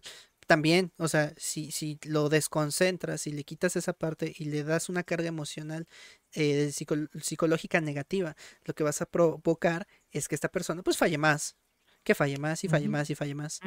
Eh, incluso pasa a nivel equipo y los fans mismos hacen muchas veces que esto pase. Por mucho que digan, no es cierto, sí es cierto. Cuando, cuando un, un- tu equipo favorito, ¿no? Pierde. Hay fanáticos que se, son tan, tan fanáticos que empiezan a echarle al- a los jugadores. Y empiezan a decir, no, es que el maldito no sabe jugar, no sabe, este, por ejemplo, ¿no? Eh, eh, en el mundial, ¿no? Si Ochoa le paraba un gol, lo endiosaban, ¿no? Grande Ochoa, que- grandísimo. Ah, pero le metían un gol, no, es que es malísimo. A ver, a ver, está jugando eh, e independientemente, y mira que me cae gordo Ochoa, pero, pero me cae gordo como persona, no como jugador. Punto y aparte. Es distinto, sí, sí. No, yo no lo voy, no, no le voy a decir no sabes jugar, no, no, no. A ver, a mí me cae gordo como persona porque muchas veces cuando juega, él luce más su físico, o sea, de- como que le importa más verse bien que realmente el jugar competitivamente. Pero hablando de competitivamente, cuando ha, ha jugado bien, pues no, no pasa nada. Y cuando llega a fallar, o sea, que por ejemplo le metan un gol, no quiere decir que sea pésimo. O sea, mm, simplemente puede fallar. O sea, no es como que todo el tiempo vas a tener control de todo lo que pase. Hay muchos factores, eh, tanto psicológicos como del mismo juego, etcétera, ¿no? Pero lo malo es cuando la gente dice es que es el peor. O sea, ¿cómo le cargas eso? Ahora imagínate, tú le dices que es el peor y, y está viendo que todo el mundo le dice que es el peor. Va a llegar a un siguiente juego y va a perder. ¿Por qué? Porque aunque él tenga una carga emocional positiva, que aunque él diga voy a ser bueno, va a tener aquí todos estos comentarios eh, y personas que le están diciendo no, es que eres pésimo, pésimo, pésimo, pésimo, y va a volver a perder. Y el siguiente probablemente también vuelva a perder. Ah, pero cuando gane, todos bravo, el grande, el mejor. O sea, ahí es donde no, no- la gente todavía no, no alcanza a, a dimensionar la, la energía, la carga que llevan las palabras eh, psicológicamente para una persona. Y pasa en todo, ¿no? En las luchas, en el box, en este... eh, pues, todas las competiciones, vamos, eh, en las Sí. Olimpiadas mismas, ¿no? Sí. Cuando un mexicano gana un oro, este, ay, vaya, vaya, hasta que gana, en vez de que digan, a ver, pues qué padre que ganó un oro, es una persona que se la aventó entrenando no sabemos cuántos años de su vida para llegar a esa competencia y ganó, ya está, qué bueno que ganó, bravo, bravo, qué bueno. Y de repente uno gana bronce. Mmm, bronce, apenas. O sea, híjole, a ver, pues también le echó su esfuerzo, Uy, ¿no? pues, ¿qué quieres? De- No, man, todo Eh, quiere. eh, y cuando, cuando dicen, eh, por ejemplo, que también eso tiene mucho eh, influencia la televisión y los medios, ¿no? Dicen, es que va porque es la mejor y, y pues nunca falla. Por ejemplo, el tiro con arco, ¿no? Me acuerdo que había una chica que era muy buena en Mm. tiro con arco. Y no Sí, ganó. sí, sí. O ganó creo que bronce, no me acuerdo. Así Ah, pasa. no que era la mejor. No que nunca fallaba. A ver, pues fue, no es lo mismo estar compitiendo o tú, tú entrenando a competir con personas que sabes que también son buenas como tú. Y en el momento tienes la presión de la gente, tienes la presión del, del- de, de los más, demás competidores, la presión de que del tiempo. No es lo mismo a estar tú solito entrenando. Hasta la zona geográfica. La zona ge- el la- clima. las condiciones y- El clima, si, si hay mucho calor, si hace mucho frío, si está lloviendo, si es muy húmedo. e O sea, hay cositas que tú de repente incluso en- sientes distinto. incluso el comiste algo arco, distinto. pues, también, por supuesto. También, o sea, imagínate que ese día te cayó arco, algo o sea, mal. Sí, Ujú. La densidad de, del aire, o sea, entrenas en, no sé, este, en el, en Toluca por alguna razón, y te vas a entrenar, y te vas a competir a este a Japón a Japón. la altura del suelo, o sea, de que vas a respirar chido, no mames, vas a ser superhombre, pero ¿y la flecha? En este caso, no manches, o sea, Sí, hay demasiadas condiciones que la gente no ve y que muchas veces no mide. Y el problema ahí es que los, los atacan. Y entonces cuando van Sí. estas personas a una segunda competencia, pues a lo mejor ya no lo hacen tan bien. Y, y- y no es por re- realmente ellos, sino porque a lo mejor psicológicamente pues les costó trabajo eh, pasarlo. Que hay otros que sí, que a pesar de Sí. todo pues lo hacen. Pero es que no, no depende tanto de, eh, de que sean mejores o peores, sino que a veces no todos podemos manejar una carga de, de emocional de, de la misma manera. O sea, no todos sentimos igual. ah, Con eso di- digo todo. O sea, no todos vamos a recibir los comentarios de la misma manera. Y es que dicen, oh, es que tú te tienes que aguantar lo que te diga la gente. No, a ver, la gente debería tener también más tacto con lo que dice y el cómo dice las cosas. O sea, no, no es lo mismo. E incluso le puedes dar la preparación psicológica como para poder mitigar esta, estas acciones externas. Se los das a dos personas diferentes y los resultados van a ser completamente de- diferentes. Puede ser que alguien se vuelva la persona más estoica de, de la galaxia y puede ser que al otro pues le ayudaste poquito, pero pues no, a pesar de que a los dos los les hayas ayudado psicológicamente, porque seguramente eso hacen muchos coaches o muchos coaches psicológicos, supongo, no lo sé. Sí. Sí, cómo a- afecte a cada uno es diferente. claro, incluso a veces tener el mismo apoyo de ellos no, no es suficiente o sí, depende mucho de, de la persona o del equipo y demás. Pero bueno, ahí la parte competitiva. Eh, ¿qué otro tema nos faltaba de ahí? ¿Había otra cosa? A ver, Mm, algo Me gustaría tocar eh, algo negativo que Ajá. podría salir de los videojuegos, Ok. Mm. que en este caso lo empecé a pensar por la, competi- la competitividad, la adicción. Eso es lo, bueno, hace ratito Ah, teníamos sí. lo, lo, Más, sí, lo que- este, lo negativo de la violencia, del comportamiento que pudiera generar el, los videojuegos. Y en este caso, pues, es la adicción misma, ¿no? La adicción puede ser que te genera tanta, este, tanta felicidad en el momento que ya se vuelve parte de ti, parte de tu rutina. Como que lo necesitas para... más. ¿Cómo? Lo, lo, lo empiezas como a necesitar para sentirte Lo bien. empiezas a necesitar y lo puedes hacer así, no sé, este, Ujú. 8, 10 horas al día, que no tiene tanto de malo, pero no, o sea, ya cuando empieza a afectar, ya cuando empieza a afectar tus funciones normales, así como de, no manches, ¿para qué, pa' qué voy al baño? ¿Para qué como? ¿Para qué trabajo? O sea, y te quedas jugando videojuegos porque pues es tu disque necesidad, ahí ya tenemos un problema tan cercano como al alcoholismo o a cualquier otra droga. Pero el punto es que te está, ponle que quizás te está afectando físicamente, puede ser que subas de peso, que tu O que bajes. no mejore, etcétera. Pero además de eso, si te está este, afectando tu relación social o tu relación laboral, Laboral. No, o sea, es otro problema. Y hace muchos años me acuerdo que pasaba con los juegos de. Pues con los juegos de aventura normales, ¿no? Hasta que te salían ampollas, jugabas Mega Man X2 y ponle que no ibas a la escuela y todo, ¿no? Pero pues éramos niños y estabas de vacaciones. O sea, lo estoy diciendo por experiencia. Pero pues pasaba y ya después en la escuela ya no afectaba porque pues no te daba el tiempo siquiera.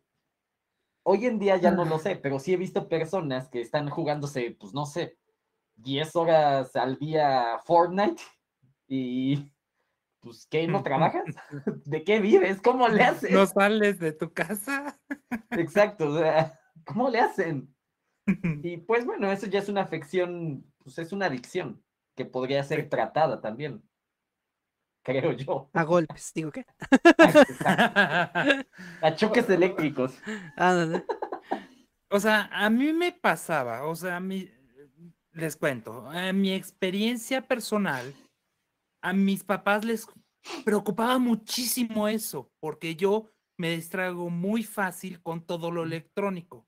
Me puedo meter en una película, en una eh, serie de televisión y me pierden, no me, me hablan y no puedo escucharlos, no puedo atender a nadie hasta que termine de ver eso. Entonces, cuando empiezan los videojuegos, yo a veces no quería dejarlo hasta no terminar el juego al 100%. Un verdadero compli- Exactamente. Entonces, ahí mis papás literalmente me restringían las horas. Me decían, solo tienes una hora al día, si te va bien, y solo, y sí, solo sí, terminaste tus tareas y labores. Nada más se termina la hora, me vale si no puedes grabarlo, me vale si no puedes apagarlo, lo apagas. Y así empezaron, igual, este, Mm. empezó luego el Game Boy, el Game Boy Advance, entonces peor aún, porque en la noche luego me ponía a jugarlo, entonces me lo quitaban a veces, me iba de vacaciones y como a mí no me gustaba absolutamente nada comprarme la ropa, literalmente para estar esperando, ¿qué hacía? Jugar el videojuego eh, en la hora de la comida eh, tenía prohibido sacar el videojuego, entonces tenía que bajarlo y eso me ayudó mucho porque ahora hoy en día no, no me gusta tener el celular cuando estoy comiendo porque es casi lo mismo. Es un distractor y entonces pues no eh, convivo, no, no es lo mismo a que tener el aparato ahí. Claro. Entonces también depende de qué tanto se hayan metido también los papás de, ok, si sé que ya mi niño es así, para que no se le vuelva una adicción, le limito las horas, este, si se porta mal, ese es su castigo, porque él sabe que, este, que lo necesita y es como se le domina que te genera dopamina y eh, te genera esa, esa dopamina para ser feliz y estar feliz y querer este, completar más sobre el juego. A mí me pasaba. Entonces, eh, eh, pues sí, sí es adictivo, pero tiene que también tener límites. A mí me pasó algo contrario, más o menos. Eh, ya estaba, yo empecé a trabajar. Y entonces me ponía, tres horas tenía que estar jugando al día, porque si no, dije, no, tengo que mejorar en Smash. ¿Cómo voy a dejar de, de ser bueno en Smash en aquel entonces? Ya ahorita ya no me importa. Pero en aquel entonces era, no, tengo que jugar Smash tres horas al día mínimo, porque si no mi nivel va a bajar. Ya ahorita ya soy malo. Pero me pasaba lo contrario, tenía que, así yo era trino relampagué, una hora en el trabajo, una hora en la noche, si podía una hora en la mañana o dos en la noche, pero tenía que jugar Smash diario. Y también, no, a mí creo que no, no era tan propenso a las adicciones de ese tipo.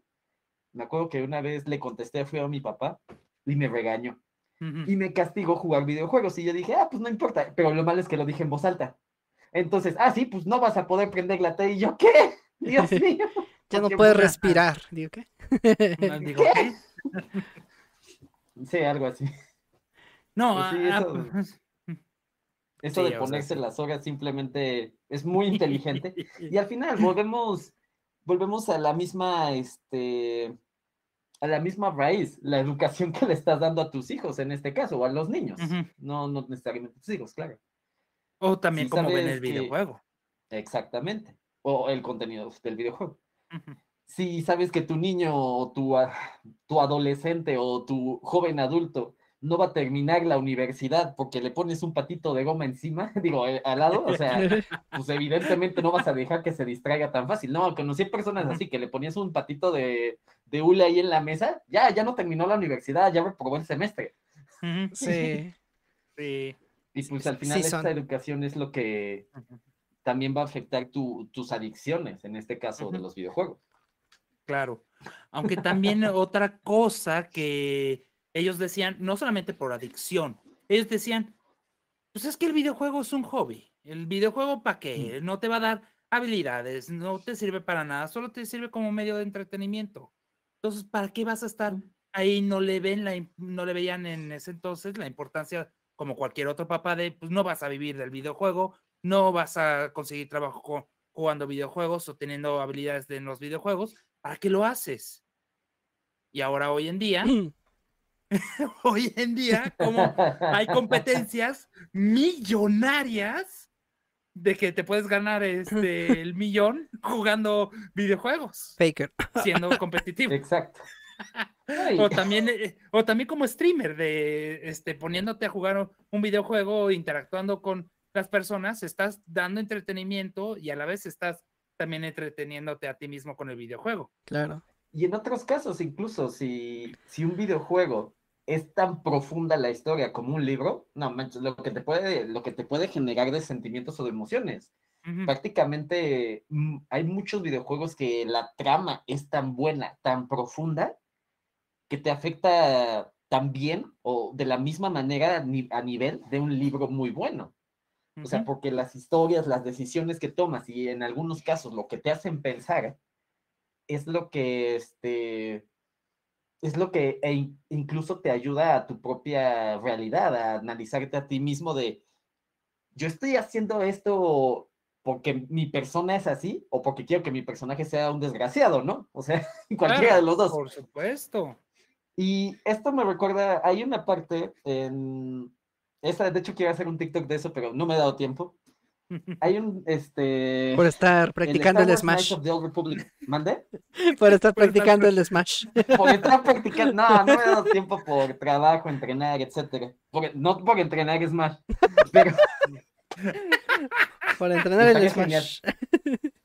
Este, no, ah, ¿qué? Ah, sí, sí, sí. Estaba el año pasado, a finales, jugué un poquito de Star Wars Knights of the Old Republic 2 y yo Sí. dije, si esta, si hubiera vuelto a jugar este juego antes y me hubiera dicho esta frase, esta señora otra vez, francamente hubiera superado mi decepción amorosa antes. ¿Pero por qué? Sí. Porque esta señora Ujú. tiene una, esta señora en Star Wars The Knights of the Old Republic 2, lo que te cuenta es una filosofía muy nihilista, muy estoica, pero al final es una, es, es una de esas partes en el juego que incluso los personajes dentro del juego no entienden a ese personaje.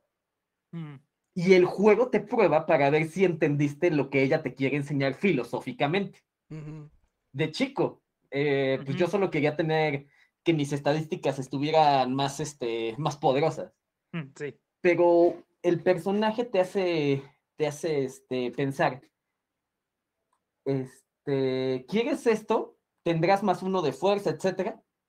Y entonces, si lo niegas, te está enseñando, al menos en, el, en la filosofía de ese personaje, es que ese no es tu poder, ese no es, esa, estás dependiendo de algo más para tener este poder. Y ese personaje en particular es uno de mis favoritos en Star Wars. Y la historia es muy buena, simplemente, y me hizo pensar sobre mí mismo. Entonces, siento que sí pueden ayudar a veces. O sea, que este tipo es como leer un libro, muchas de estas historias muy interesantes. Es como ver una buena película o, y hasta podría ser una, una auto, ta, ta, ta, no autodescubrimiento, pero un, una introspección a muchos de estos juegos que escribían en, no sé, el Mass Effect, el Knights of the Republic 2, todos estos que tienen decisiones Ujú. Pueden llegar a ser tan profundos que te ayudan, incluso. yo Sí, creo. porque hasta hay videojuegos que te ayudan a sociabilizar con otras personas. Hay videojuegos que problemas te de eso, sí. mejoran, sí, de, de resolver problemas, de resolver acertijos, de la memoria Ujú. también, te ayudan mucho también a que estés acordándote de algunas cosas. Por ejemplo, en el Banjo Kazooie que estás recolectando muchísimas cosas, pero al final siempre el juego te dice, ok, ahora vas contra el malo, pero es un concurso en el que tienes que haberte acordado de muchísimas cosas. ¿Cómo se llamaba este personaje? ¿Cómo esta canción? ¿Cómo es esta imagen? ¿Cómo fue esto? ¿Cómo conseguiste esto? Y a ver qué tan bueno de memoria tienes, qué tanta retención de información pudiste tener. Y aparte de eso psicológico, también este, en coordinación, porque también varios de los gamers son muy buenos en la coordinación, porque tienes que literalmente coordinar lo que están haciendo tus dedos o tu acción o tu movimiento, o picar realmente el botón en el momento exacto para que haga la acción en el momento preciso que se necesita. Y eso son habilidades motrices finas. Y eso es, hay que admitir, eso no cualquiera lo tiene. No, también te ayuda la atención. También. También eso. Hay, hay algo que he notado en los años, o sea, que mucha gente se le hace muy difícil tener habilidades motrices finas. Sí, y en algunos aspectos, personas que son más jóvenes que han jugado videojuegos tienen estas habilidades motrices más fáciles. No es una generalización, pero es lo que yo he visto. Al entrenar, generalmente se te enseñan habilidades motrices gruesas. Al principio es lo básico. Y después con las finas, muchas personas tienen problemas. Y un poquito menos los que, están, los que estaban acostumbrados a jugar videojuegos.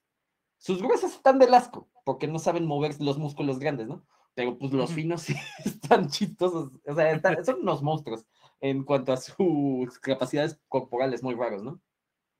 Pero sí, también las habilidades motrices completamente puede ayudar. No necesariamente, pero de que puede ayudar, sí, seguro, puede. Y ahorita que decías que te pueden ayudar de esta manera, me acordé de mi curiosidad por la, por la historia. Llegó de los juegos como Age of Empires, los shooters de la Segunda Guerra Mundial, los, este, el Age of Mythology, por supuesto. Hay muchos juegos que ese. tienen, eran buenísimos. Y pues puede ser que algunas personas nada más lo pasen y ya, pero puede ser que te despierte el interés por algunas culturas en general o por investigar más sobre el tema. Así de, ¿y ¿yo qué? Los vaqueros tenían esta pistola, no es cierto. Ah, no, sí, sí, sí. Entonces, bueno, ya investigué sobre el tema, ya hubo una interacción que salió a partir de una pequeña pregunta de un videojuego. Entonces, también hay muchos más beneficios de los que uno pudiera pensar. Quizás. Sí, claro. Definitivo. Sí, o sea, no necesariamente tiene que ser un juego que se dedique a la em, educación como para que aprendas algo. Eh, por ejemplo, a ver, eh, no sé, alguien que juega, no sé, digamos un, ah, vamos a decir League of Legends o este, mm, ay, ¿cómo se llama este otro juego? Ah, TFT. no, no, no, no, no inventes. No, el- TFT, claro, me da ganas de jugar ajedrez, por supuesto. No, había uno que se llamaba- es que no me acuerdo el nombre, pero se parecía mucho a League of Legends. De hecho, de ahí salió League of Legends. Este, híjole. No sé por qué, no. Dota, Dota. Dota. Mm. Dota y League of Legends son juegos que te ayudan a precisamente tener la atención a varias cosas a la vez.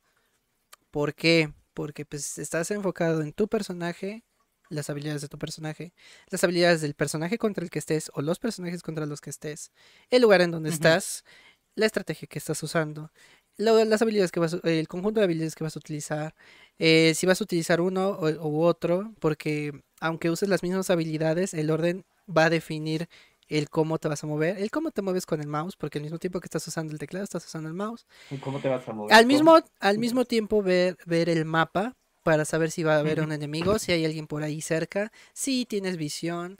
o sea, son muchas cosas a las veces que están pasando al mismo tiempo. Ahora, Hasta como imagínense, están tus compañeros, ¿no? Ah, y tus un mapa. Ahora- Hay gente que no sabe leer mapas en la vida real. Bueno, ahora si agregas, Sí, es cierto. agrega esto a un streamer, a alguien que juega League of Legends de manera competitiva y que al mismo tiempo está interactuando con su chat. Cuando yo empecé a transmitir las primeras veces League of Legends en Facebook y, en, Ujú. eh, y en las demás, o sea, YouTube, demás, en todas esas, algo que me decían era, ¿cómo le haces para jugar, poner atención, explicar y al mismo tiempo interactuar con el chat? Porque no tenía cinco personas, tenía 20, 30, 40 personas a veces. Y estaba interactuando con todos a la vez al mismo tiempo que estaba jugando y explicando lo que estaba pasando. Y al mismo tiempo avisándole a mis compañeros por, por micrófono que tuvieran cuidado con tal cosa, que hicieran tal cosa, que le dieran a tal cosa. Me decían, ¿cómo le haces? Pues es que ya lo practiqué, o sea, ya lo llevé a un punto en el que le estoy poniendo atención a todo la- a la vez y no me hace falta tener este, pues, este, cuida- tener cuidado, ¿no? O que, o que algunos que se quedan callados y que están jugando. Sí, a veces me pasa que puedes estar en un momento de tensión donde te quedas callado, pero son momentos, no es como que en todo el juego todo el tiempo. Mm. o todo el tiempo te pase eso. Entonces, esa, eso se adquiere obvi- obviamente con la práctica. Multitasking. Multitasking. Ahora, por ejemplo, si, si nos vamos a un juego competitivo estilo Minecraft, donde es más de la precisión, por ejemplo, si haces un water drop y eres competitivo de los water drops, tienes que hacerlo en el momento exacto para que... Y hay gente que lo No tiene tan bien medido, tan bien medido, que puede hacerlo sin ningún problema. Eh, también tienes que tener medida la distancia en la que te caes. Entonces, para que no te hagan daño, hay gente que usa madera y la va poniendo conforme va brincando para que no se pegue, para que no le, no le haga daño la caída. Entonces va poniendo madera, va poniendo madera y si llega a haber un precipicio, saca la, la cubeta y, y lanza el water drop justo en el momento. Entonces todo eso ayuda precisamente la precisión eh, de, de- de hacer las cosas. Eh, juegos como, no sé, los shooters, pues obviamente igual, la precisión, el estar atento, el sonido. Aquí, aquí mucho mu- mucha atención en el sonido de si hay pasos, si, si, si escuchas balas cerca, si este, ves algo a- a- alrededor, eh, eh, todos, todas esas cosas Atención también. al detalle. Atención a, a- a Ujú. los detalles, es que había algo volando por ahí, algo pasó por ahí. algo- eh, todos Sí. esos también son puntos bastante importantes dentro de, de los juegos, que pues sí, de cierta manera sí ayudan a, a eso. Ah, o la reacción apenas te disparan, ándale, o haz de cuenta, te, te llega un, un disparo, luego, luego te volteas y le das, ¿no? O sea, es, ese tipo de, de- de habilidades que vas adquiriendo a través del tiempo y obviamente con la práctica. Eh, si nos vamos, por ejemplo, a algo como, y gracias César, este, algo como algún juego estratégico, digamos, un, pues aquí podría ser el TFT, por ejemplo, o es estos juegos que son como de cartas, que de estilo a lo mejor Yu-Gi-Oh! o que son más de estrategia de que tienes tiempo para pensar antes de realizar alguna jugada, alguna acción, también te ayudan. ¿Por qué? Porque estás poniendo atención en las eh, de, de tu recuerdo, tu memoria. Aquí tu memoria es muy importante porque sabes qué habilidad hace cada cosa, cada carta, sus efectos, si tiene algún efecto especial, qué tipo de, de contrarresto puede tener la otra persona, eh, qué está jugando la otra persona también es importante, entonces te vas dando cuenta conforme el juego y tú vas armando la estrategia eh, este, sobre la marcha, entonces eso también te ayuda obviamente a, a- a esa habilidad de, eh, en este caso sería como de respuesta, habilidad de respuesta ante y, y de habilidad estratégica de saber cómo armar una estrategia y cómo reaccionar ante ella. Eh, obviamente, En aunque Pokémon, porque en Pokémon eh, competitivo así lo hace.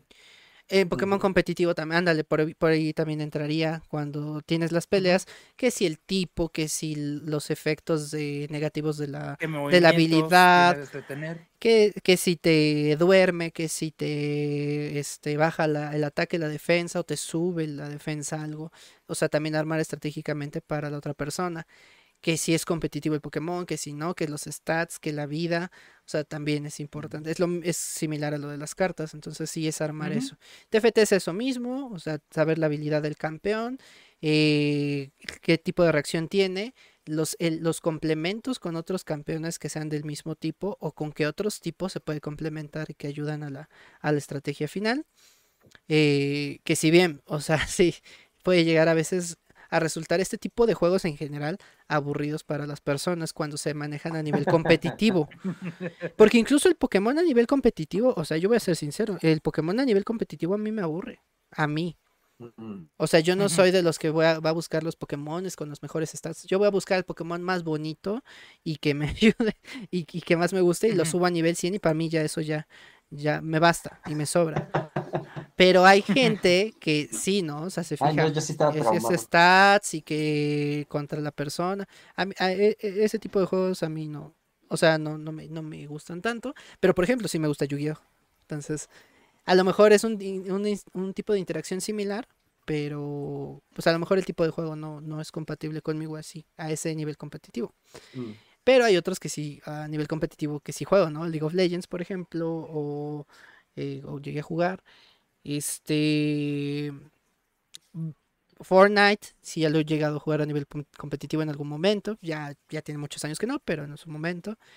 Em, había otro que se me vino Valorant, pero no es Valorant. Este. Este juego que ahorita ya, ya dije que perdió su popularidad. ¿Alguien se acuerda? Que es Mm. estilo Fortnite. Em, ay, Free Fire. ¿Estilo no Fortnite? ajá, estilo Fortnite, donde vas cayendo así, psh, igual, en navecita. Ah, Está para todas las plataformas ya. Se tardó mucho, estuvo en PC mucho tiempo y hace como uno o dos años se puso en todas las plataformas. Eh, y nada más, el, es de equipos máximo de tres. Me suena, sí. No me acuerdo. Sí me suena igual, pero no me acuerdo bien. Bueno, este juego también yo lo jugué a nivel competitivo. El Call of Duty, por ejemplo, que también se llega a jugar a nivel competitivo. A mí ese no me gusta a nivel competitivo. Ese sí yo lo juego muy de, de chill, de, para entretenerme, más que por competitividad. Pero, pues sí, ¿no? Ahí depende de cada persona. Pero sí, en realidad te dan muchas habilidades que a veces no, no llegamos a notar tan fácilmente o que sí llegamos a notar pero no sabemos las razones. O sea, a veces decimos, ah, es que, ¿cómo le haces para tener atención a tantas cosas? Pues, Ujú. pues por alguna razón. A lo Así mejor yo, yo lo practiqué o lo hice, pero no lo sabes. O sea, conscientemente muchas Mm. veces no lo sabes. Y, y, y demás.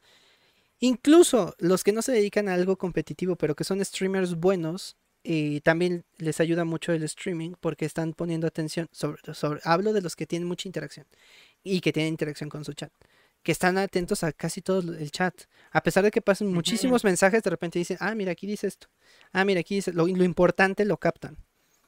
O sea, si bien no ven todo, porque pues, es Sí, claro. imposible también, o sea, se, Sí, empieza a pasar.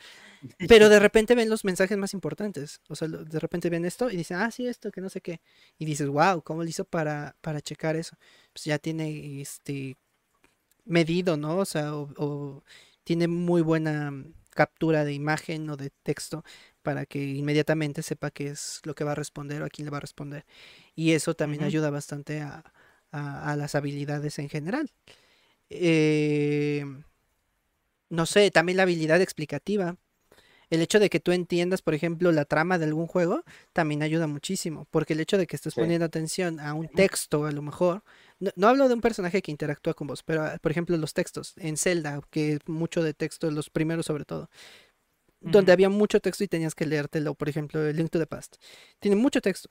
Si, si alguien le ponía mucha atención a la historia y luego te la explicaba, tú decías, wow, o sea, ¿cómo entendiste todo eso del juego? Eh, pues mucha gente nada más se lo pasa, ¿no? Pero los que llegan a, a poner la atención, la suficiente atención, probablemente si lean un libro y le ponen esa misma atención, van a entenderlo mejor que muchas otras personas. ¿Por qué? Pues porque seguro. tienen esa retención de lo que está, eh, de, de comprensión y de retención que, que tienen al momento de leer o al momento de, de escuchar algún, alguna cosa dentro del juego o dentro de cualquier otro medio. Entonces, eso. E incluso tu comprensión en otro idioma, si, ah, no manches, entendiste el juego en inglés. No, no le sabías muy bien al inglés. Ándale. Pero lo entendiste. ah, lo entendiste y se lo explicaste a alguien más. También Exacto. es una habilidad que, que se va mejorando con los años. Claro. A mí me gustaba mucho el Paper Mario para que también era mucho texto. Pues ese, ese me enseñó mucho inglés, yo creo. Y para hablar, mm, había muy poquito diálogo, pero en aquel entonces creo que no tenía subtítulos el Silent Hill. Ah, sí. Niño de 8 años jugando Silent Hill. Sí soñé feo, pero, pero estaba padre la La clasificación, Entonces, la clasificación, gente. Clasificación. Sí, es cierto. Eh, Ojo, Soñé también feo, los pero- traumas, ¿eh? Pero maté al diablo en mi Los traumas. sueño. Entonces, pues está- estuvo bien. Ay, Dios. Sí. A mí antes me traumaba el tiburón de Banjo Kazooie. Me daba miedo entrar al agua de Banjo Kazooie que me, se me saliera el tiburón y me comiera. Así de chiquito. Ahora te- ahorita que lo volví a jugar, como que ya no me dio tanto ese miedo, ese Ah. trauma de antes. Eh, ¿Cuándo salió la película de Coraline? ¿Alguien sabe? Mm, O sea, ¿en qué año? ¿2009? En los 2000, sí. 2009. En los 2000. O sea, ¿hace cuántos sé. años? 10, 13, 14, Coraline, 14 Coraline. años. Son Ah, sí, es del 2009. 14 Mira. años. 14 años. Estamos hablando que yo tenía 16, más o menos, 15, 16. Eh, Cuando yo vi esa película la primera vez, ahí me dio muchísimo miedo. Y yo ya tenía, o sea, yo ya estaba grande. Y no es como que nunca hubiera visto algo de terror o, o así. O sea, sí, ya había visto algunas cosas de terror. Pero ah, había cosas que a mí me impactaban mucho. En este caso, pues ya no es spoiler porque ya es película viejísima, pues si nadie la ha visto, pues spoiler. este, hay una parte en donde ya es casi el final, donde Ah, la, ya, ya, ya. la otra madre este, se convierte en araña. Mm. La, la forma en la que se convierte a mí me, me, da- me daba un, me da un impacto todavía hasta la fecha. A veces sí, o sea, no es así como que, ay, ya me asuste, pero sí siento así como que cositas, así sí, sí me da así como, ay, este, no, no sé, eh, el efecto a lo mejor que le pusieron, o no sé, eh, sí, sí me causa un impacto desde entonces. Y yo estaba ya grande, o sea, estoy hablando, este, 15, 16 años, entonces, pues imagínate, ¿no? Son, son cositas que, que llegan a suceder al momento de, de ver alguna cosa que te puede llegar a impactar. Algo que, por ejemplo, a mí también me, me impactaba mucho eh, en los juegos era mm, en Dino Crisis, lo, cuando salían los dinosaurios más grandes. Porque sí salían muy de repente. O sea, por ejemplo, el- hay una escena donde está un velociraptor, estás como en un pasillo. Entonces te sale el velociraptor de frente y eso mm, te da un impacto, pero no te da miedo. O sea, sale así. Y de repente de la nada sale, sale el tiranosaurio rompiendo el cristal y agarrando al, velociraptor. Pero, o sea, pero como sale de repente y el sonido es fuerte, pues sí te asustas. Como, ala, ala, este, si ese tipo de cositas, pues sí te llegaban a, a impactar. Creo que nunca soñé feo con ningún videojuego. Pero, por ejemplo, con Coraline es así. Me acuerdo que llegué a soñar feo en algún momento. Sí. Ya tenía 13 años, pero sí soñé feo con Resident 4. Por Resident alguna 4. extraña razón, con los del 1 al 3 no. Pero el Pero 4 eso de sí. que los sí, mandé, pero en el 4 sí. Es que eso de que hablaran español, no sé, como que hizo que conectara. Yo, ay, no hablan en español, Dios mío. Son Me mexicanos. detrás de ti, imbécil. Yo, ¿qué? ¿Ustedes, ¿Ustedes se acuerdan de la serie Dinosaurios? Sí. La, La que es de- como de los Muppets. ¿La de bebé consentido? Sí, ese mismo. Sí. Soy el nene, el consentido. Yo tenía como tres o cuatro años que lo veía. A esa edad veía la televisión. Me gustaba mucho ese programa. Ajá. Es que sobre todo el nene consentido, y a mí me decían el nene consentido porque pues, estaba muy grande y todo. Y me daba risa, pero hubo un capítulo que sí me traumó de por vida, que fue la del capítulo cuando... Se come a Este, los. El, el jefe de, de. Se come a las cosas esas. No, ¿No? no, Entonces. sí, es eso no me traumó. Porque ese estaba, sí estaba medio traumante. Cuando uno de los personajes es mordido por un cavernícola y entonces se empieza a transformar como en cavernícola. Ah, sí, cierto. Sí, es cierto. La transformación fue lo que más más me traumó, más me dio miedo y desde entonces ya no volví a ver dinosaurios. Ah, pues eso, mira, igual transformación ahí. Es la transformación lo que traumó. Sí, pues a mí lo mismo, la transformación. El cómo se, se estaba transformando es lo que me traumó de, Eh, de Coraline y a ti lo mismo, pero de, de dinosaurios. ah, Eh, de dinosaurio humano, yo. ¡Un ¡Qué humano! Un humano, pero tú eres humano. Ah, Sí, pero en esa edad no lo entiendes. Sí, sí, sí. Tienes, tienes Claro. 3, 4, entonces te impacta eso. sí, claro. Ah, sí, sí pasa. Eh, Sí, sí soy. A mí también. mm, ¿De qué otra cosa?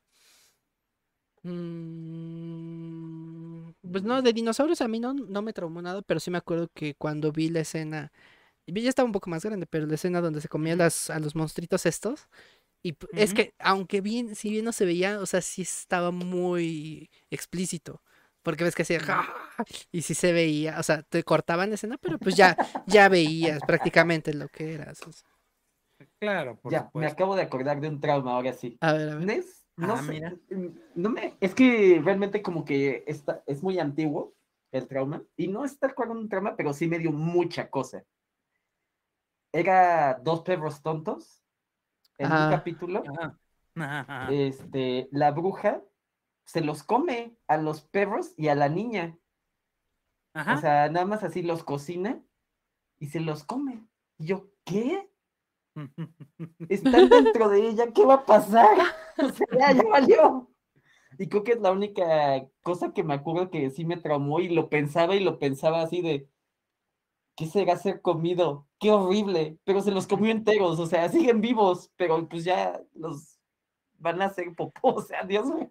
Ah, pues a mí me sí pasó me con... Tenía cinco seis años. No, ya estaba más grande. No, yo la vi más grande. Ah, tenía como 12 quizá. Entre 10 y 12 Ujú. años. Cuando llegué a ver Hombres de Negro, la 1.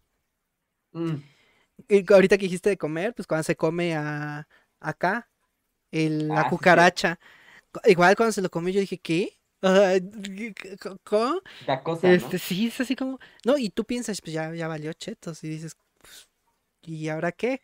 O sea, no, en ese momento y también como niño, no, no te esperas que, que sobreviva, ¿no?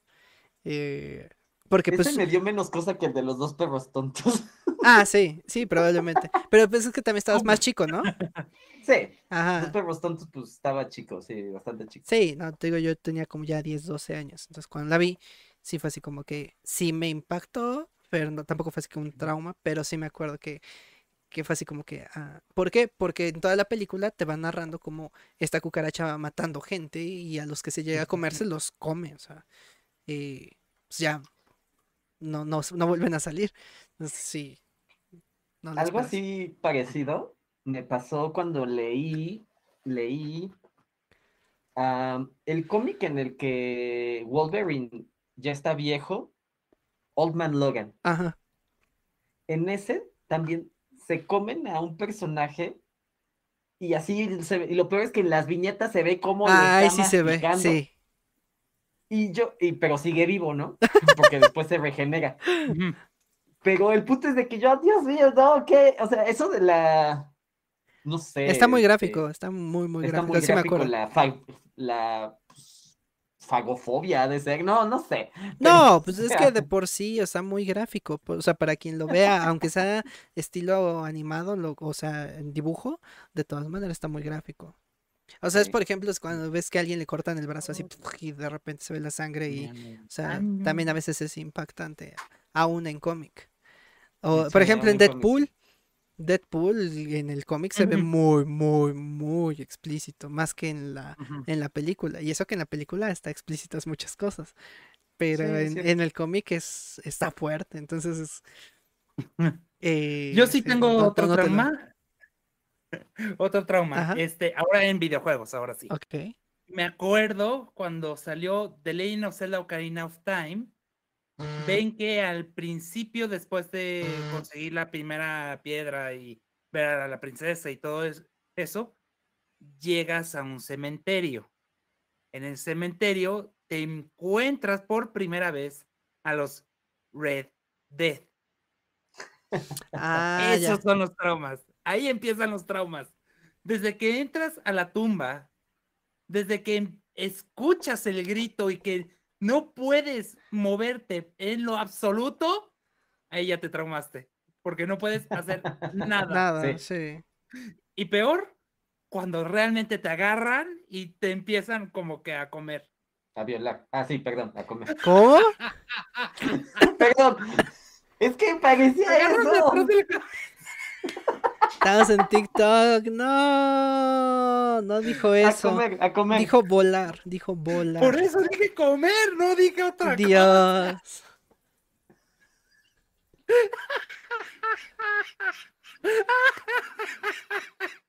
Entonces sí me traumó porque son los gritos y luego cuando ya eres adulto Link y ya no te afecta la paral- el parálisis, de todos modos sales corriendo de ahí para no querer estar ahí. Sí, sí. O luego con las manotas, la- las manos, este, el monstruo que es blanco, con cabeza larga, Ah, sí. gigante, tiene manos alrededor, te agarra a Link y en eso aparece el monstruo y tiene garras en vez de manos y en eso te quiere morder mientras te estás tratando de escapar de la mano. Otro trauma, Ah, ya. Sí, sí. si te acuerdas de ese. Por Eh, de ese sí. En Ah, también el el- pozo de Cacarico. Este mero, este mero. Sí. Ah, pues más o Ese menos también así. parece que te quiere cochar. Yo en es- es- eh, tenía nueve años y eh, a los nueve años ya tienes un poco más de comprensión, ya no te da tanto miedo que digamos, pero ese impacto la primera vez que lo ves, la primera reacción, dices, no, no, no, no, no, no, no, no, no, no, no, no, no. No. No, no, dejo que control. No, no, no, no. A mí me desesperaba, eh, no es- creo que ese no es trauma, pero me desesperaban mucho las, las manos esas que salían del aire y que te agarraban así en el Link to the Past. Ah, también ese También. el sonido. Hasta sí. que ya después este le aprendía. O sea, me, me daba miedo cuando salía, o sea, cuando salía, porque pues, o sea, no te lo esperabas. No, no era porque te diera miedo la mano, sino el sonido que sí. Y entonces cua- Ujú. cuando bajaba, pues sí, como que brincaba a veces.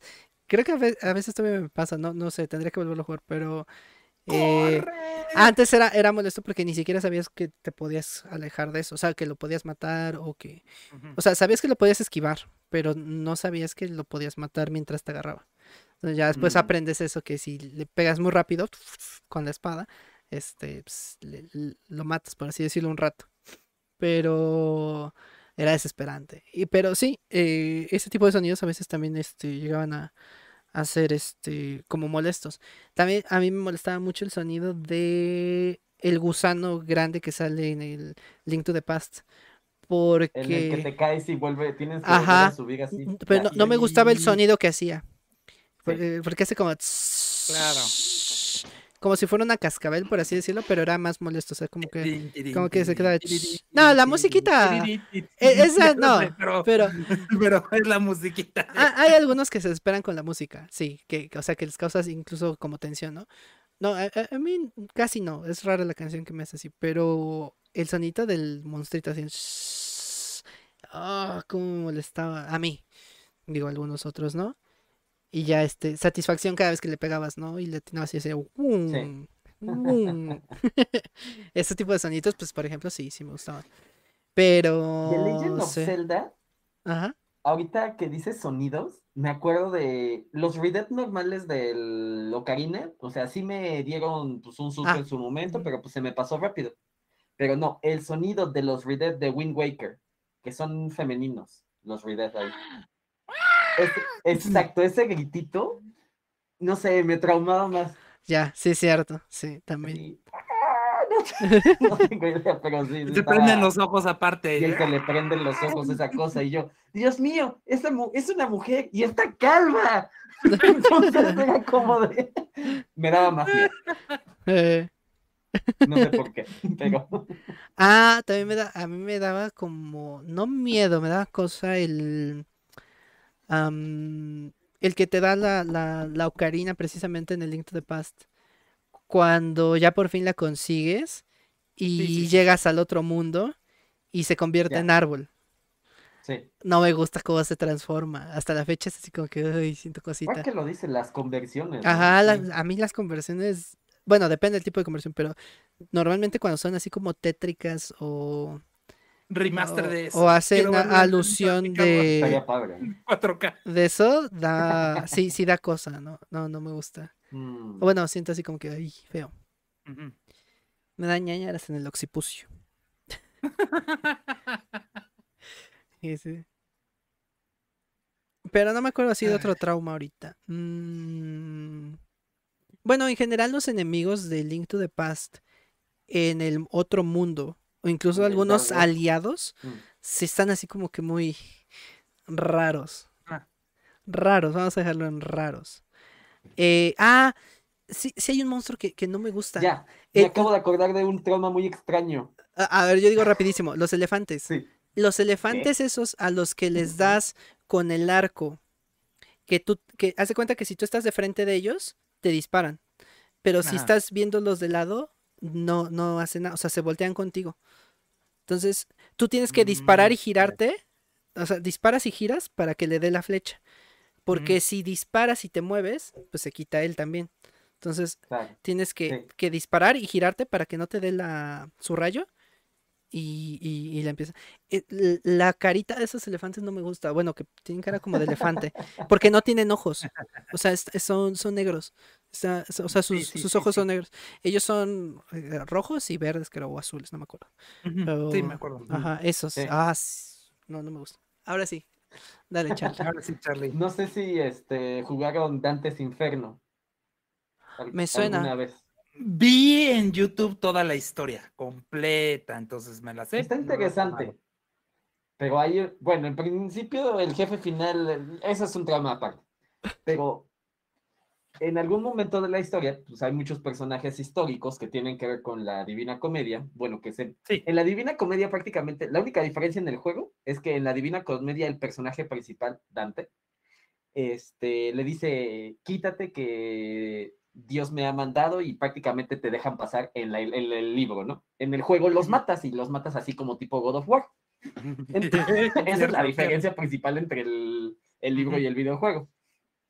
En eso, tienes que matar a Marco Aurelio y a Cleopatra. Sí. Después, Marco Aurelio es una batalla normal, todo muy rico y todo, solo es Marco Aurelio zombie. Y en eso sale Cleo- Cleopatra.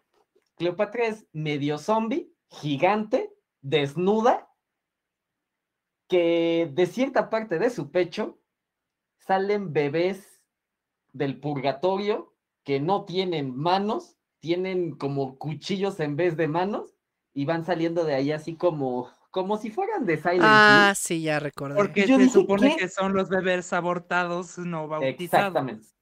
Efectivamente. Efectivamente, son elfos. Está muy traumante eso. Y yo dije, ¿qué estoy viendo? Dice César, hijo de su pinche madre, llamen a Dios. y sí, ya me ¿eh? dio ganas de jugar ese juego en stream, no ya me dio ganas de rezar, digo, ¿qué? Pero es que sí, dije, ¿qué estoy viendo? Esos niños no tienen manos, tienen hoces o cuchillos en las manos y salen sí. de, de Ya, los ya, pechos ahí. de, de Cleopatra. Terrible. Sí. Oremos. Oremos. No creí en Dios hasta que escuché esa descripción y aprendí a rezar.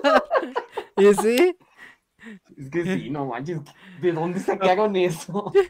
Aparte, en el círculo de la lujuria, ¿no? Sí, cierto, es en el círculo de la lujuria. Dios. Efectivamente. Sí. Por eso me acuerdo. Sí sé de lo que estás hablando. Muy gráfico. Muy Exacto, está muy gráfico. Está muy gráfico. Dios. Pregunta seria. ¿se permitirá jugar en stream? Porque ven que hay juegos que ya Twitch no permite. ¿En serio? Y TikTok tampoco, sí. No, sí, hace no mucho vi que alguien lo estaba jugando. Por eso me acordé de ese juego. Habría que ver, pero sí, hay, hay varios juegos que no están permitidos. Hiro lo estaba jugando en su stream. Ah, bueno, no, pero eso no quiere decir que no esté prohibido. Hay que ver si no est- hay, hay una lista de prohibidos, o sea, tienes que ver. Órale. Sí, no, es que si está prohibido y te llega una persona que sepa que está prohibido, te lo bajan. Si no se dan cuenta, pues puede ser que no. Pasa. Pero habría que ver, igual y no. O sea, igual y no están los prohibidos. Sí, puede ser. Depende. A, a veces también hay juegos que dices porque está prohibido. Pero hay otros que sí tienen sentido. Por ejemplo, pues los que son muy gráficos. Este. Claro. Sí, esos. O sea, gráficos me refiero a, a H, ¿no? ¿Esto es H? Sí, es. H. Esos H, sí. Pues yo creo que vamos cerrando. eh, Para que no se haga más tarde, pues ya son once y cuarto. Y el anterior duró cuatro horas. Ya serían seis horas. Seis horas de, de videojuegos. Es porque Gente. el tema nos gusta. Exactamente. Exactamente. Aparte, o sea, A menos Ya que vi. tengan alguna otra cosa.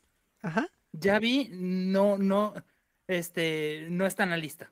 No está. Vale. de los prohibidos, ¿verdad? De los pre- Ajá, de los prohibidos. Estoy viendo la lista. No está en la lista de los aceptados. No está en la lista.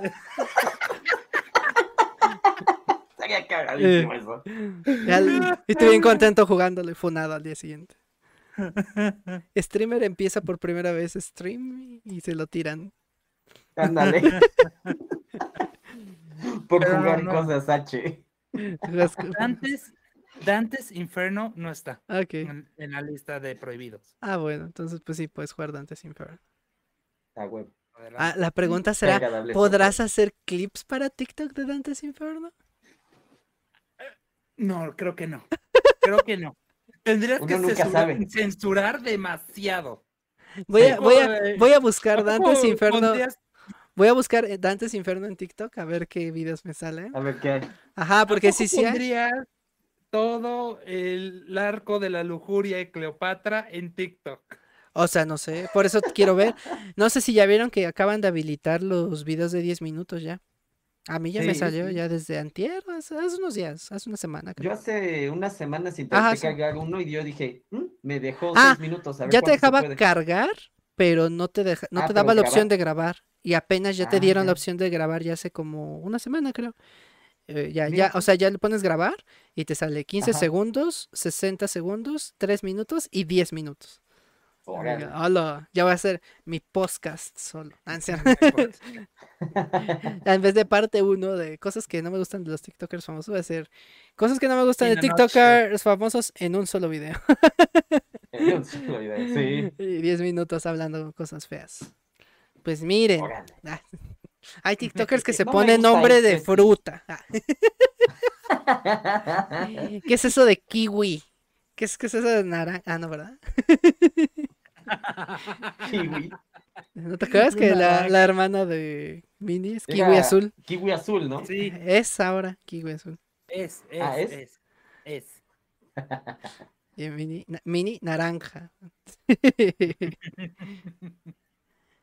Que no entiendo por qué kiwi azul, mini naranja no es por el color, se supone que es por la fruta, ¿no? Pero a ella le gusta el color. Ajá, pero ¿cómo se llama ella? ¿La, la hermana de Minnie? Ah, no me acuerdo. Ni idea. Ay, es que antes sí, sí me acordaba. Es que debería ser como que su nombre a kiwi, ¿no? Así como mini naranja, tendría que ser su nombre Tal kiwi. vez le decían kiwi de niña, como a Mini Mini. Kiwi, kiwi. Kiwi, sí, Kiwi. puede ser. ¿Y qué? Kiwi. Ah, no, es que me acordé del chiste de Franco Escamilla, que decía, ¿qué le dice un kiwi a otro Ah. kiwi? Kiwi, kiwi. Oh, De como kiwi, o kiwi. Ah, Yo pensé que como la leyenda de Zelda, el Sora gigante. el Sora gigante. Kiwi, Ah, kiwi, kiwi. Ah, ya. también suena así, Sí, no sí. va. Es que por un momento te silenciaste. Bueno, se te silenció el micrófono. Por eso ya no supe. Se me. Ajá, te sí. quedaste quieto. Ándale, exactamente. Así más o menos. Exacto. sí. Y ahorita se le, se le congela, ¿no? Está jugando y se le congela. Ahorita. Está respirando.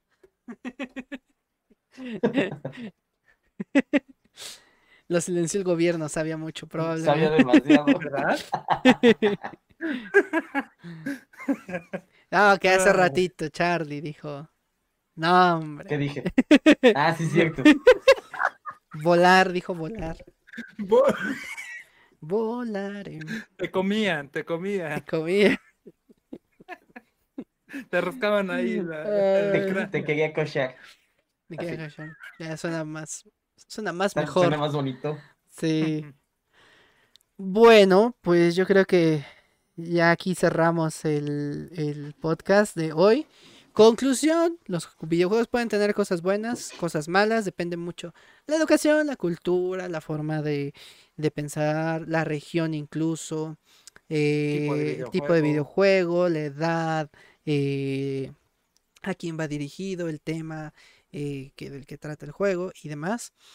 En recordar, creo que la conclusión casi siempre es la misma en todos los podcasts de cuidado con lo que consumen y en este caso cuidado con lo que eh. consumen tus hijos. Pues sí, sí, básicamente en todas son lo mismo. Y la educación. Claro, En es, todo, o es sea, por diferentes razones. Ah, y la educación, sí, sí, sí. Sí, por ejemplo, en sea- mercadotecnia, la educación, ¿no? En redes sociales, la educación. En Que la controversia en Qatar. Las la educación, caricaturas también fue la la educación. En Qatar O fue la educación, sí, en todas, la educación. Educación. Y tipo de con- y cuidado con el consumo, ¿no? O sea, fijarte en lo que En el en la educación también. En las Sí, la sí, cierto. educación y lo que consumes también en redes. Ah. También es lo mismo. Lo que consumes, para lo que le, según le tiras hate o lo que alabas demasiado. Eh, Es más, hasta en el de San Valentín, la educación. también, y también lo que consumes en San Valentín, porque pues había, hay cosas que no. Pero bueno. Eh, pues eso. Así que muchas gracias a las personas que estuvieron, los que dejaron su like, a los que compartieron. Bruno, gracias por los, creo que nada más diste dos, tres, tres chilis que diste. eh, tres reales, 990, ah, no, 99 falsos. Tres reales y 99 falsos, o sea, no, hombre. Eh, y pues nada, los que pasaron, pues también gracias. Recuerden que el podcast se sube a YouTube. Estamos al corriente ahorita. Este se va a subir al rato mañana, mañana, mañana, porque hoy tengo que poner la gráfica. Entonces mañana este se sube en la tarde, yo creo, para que estén atentos y lo puedan ver o rever los que no lo vieron o terminar de ver los que no lo acabaron de ver. Eh, creo que vale la pena porque al final de cuentas la enseñanza es bastante buena. La conclusión podrá sonar igual, pero recuerden, las razones son distintas. O sea, no es, no quiere decir que porque sea la misma conclusión, el tema haya sido el mismo. O sea, simplemente la conclusión pues coincide porque pues, estamos lamentable o afortunadamente en un mundo de consumo. Eh, recordar que todo tiene que ver siempre con el consumo.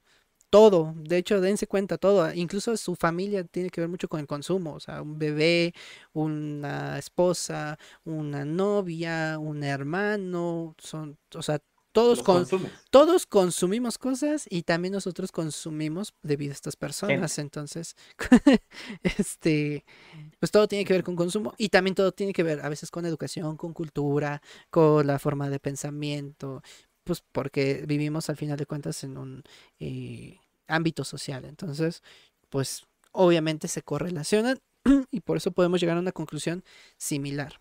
Y pues eso. Así que gracias a las personas que estuvieron. Aquí estuvo Enricoco89 para que lo sigan en sus redes. A Charlie-Mando, que estuvo eh, también sigan en todas sus redes. Eh, hoy tampoco estuvo Cantus Luquercus, pero esperemos que ya la próxima semana por fin se pueda. Que, eh, Van eh, tres. Van Cantus, cero y van tres. Ah, Dijo va- que ya estaba en otro podcast. Que ya está en otro podcast. Que ya este. Que ya no nos quiere. que no, que ya se va a unir con Mini Naranja. Así que, Que se, pues, va, que se fue con Ali. ese fue con que Ali. se fue a jugar a Raven Folks. Raven- nah, hombre, el- se fue con Ali y Ángel, ¿no? Y con fan de Mini Naranja y con Limón Agrio agrios. Y con todos esos que son un, un mega podcast donde pues no habla nadie porque Ángel no habla en ninguna de las cuentas. Ali nunca está porque está estudiando. Creo que, creo que el único que estaría es Cantus y no está porque tampoco puede. Entonces, el es, el, es el podcast sin, sin existencia. O no sé, Qué invisible. profundidad. El podcast fantasma. que El podcast fantasma. Es un buen nombre, es un buen nombre. Este. Pues nada, así que gracias, gente de cita de TikTok. Nos despedimos. Muchas gracias también César por aquí que estuvo participando.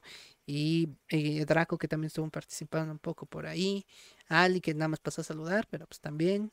Y pues nada, descansen. Que nos odia. Nos despedimos de TikTok. Ángel Ángel Lur. de Colur. Ángel nada más dijo Lurk. Entonces, ahorita nos despedimos en el otro porque pues ahí hay una cosa extra por ahí. Entonces, ahorita nos vemos. Bye bye, gente de Tistos. Ok. Ujú. Gente de Twitch. Para los que vean la repetición, porque no se va a repetir. Este. Dios mío. Ya llegó la gráfica. Ya llegó la gráfica. Ah, tarán. Bueno, es una caja. y, y decía ahí que era la gráfica, entonces quiero pensar que es la gráfica. Unboxing. Porque- Unboxing. es la primera vez que no pido algo de, de Amazon y que. Y que pues, sí, o sea, de hecho no viene nada de Amazon. Dice nada más, muy importante. Este es un sello de garantía caso de, de que encontrarse violado a favor de reclamar a la empresa transportista y no aceptar la caja. Que como no viene Mm. abierta, pues, creo que está bien. Y se cae, ¿no? Oh, pues. F. F. Si se cae, mandan 20 mil bits, por favor. Dios mío. Y Ah, aquí está, aquí está, bien. Y viene hasta con con chunchitos estos para proteger. oh. Entonces, Vaya, vaya. aquí está la hermosa y fantabulosa gráfica. Es una RTX GeForce Ventus 3X 3060 Ti marca MSI. MSI, patrocínanos, por favor. Necesitamos dinero. por favor. Este, Nvidia, patrocínanos. Necesitamos dinero. ¿Quién más? Este. eh, um, pues nada más MSI y Nvidia. Ah, bueno, y este, ¿cómo se llama? El dueño de. de, de- de Microsoft. Bueno, el ex dueño Bill de. o- Gates. es- Bill Gates. A Bill Gates, ándale. Bill Gates, patrocínanos. Bill Necesitamos Gates, dinero. Aquí puede, aquí puede estar tu logo, ¿eh? Aquí, Bill Gates. Te sirve. Vamos, hablamos bien de ti, lo juramos. Y pues nada, no, no creo abrirla aquí porque pues, ya, ya la vieron. o sea, como, Pues sí. como para qué la abro. No sé, ¿qué tal Pues si se me cae? Me da miedo. Dios mío. Pero bueno, ya, ya, ya vieron para que cuando vean la repetición, porque esto a lo mejor nada más lo hago como clipcito para que vean el, el unboxing ahí en. Pues a lo mejor para TikTok, para YouTube, un short. Eh, pues nada, ahora sí, gracias, en cita de Twitch. Nos despedimos. Acuérdense que aquí no hay este final, aquí ya nada más cortamos. Entonces aquí gracias César, gracias Ángel por el lurk, porque pues nada más dijo lurk. Y la persona o las dos personas extra que estuvieron hace rato que ni no puse inter- i- información de quiénes eran, pero gracias personitas invisibles que estuvieron aquí. Así que descansen, que tengan una bonita noche y nos estamos viendo el lunes, aunque a lo mejor, gracias desconocidos, exactamente. son.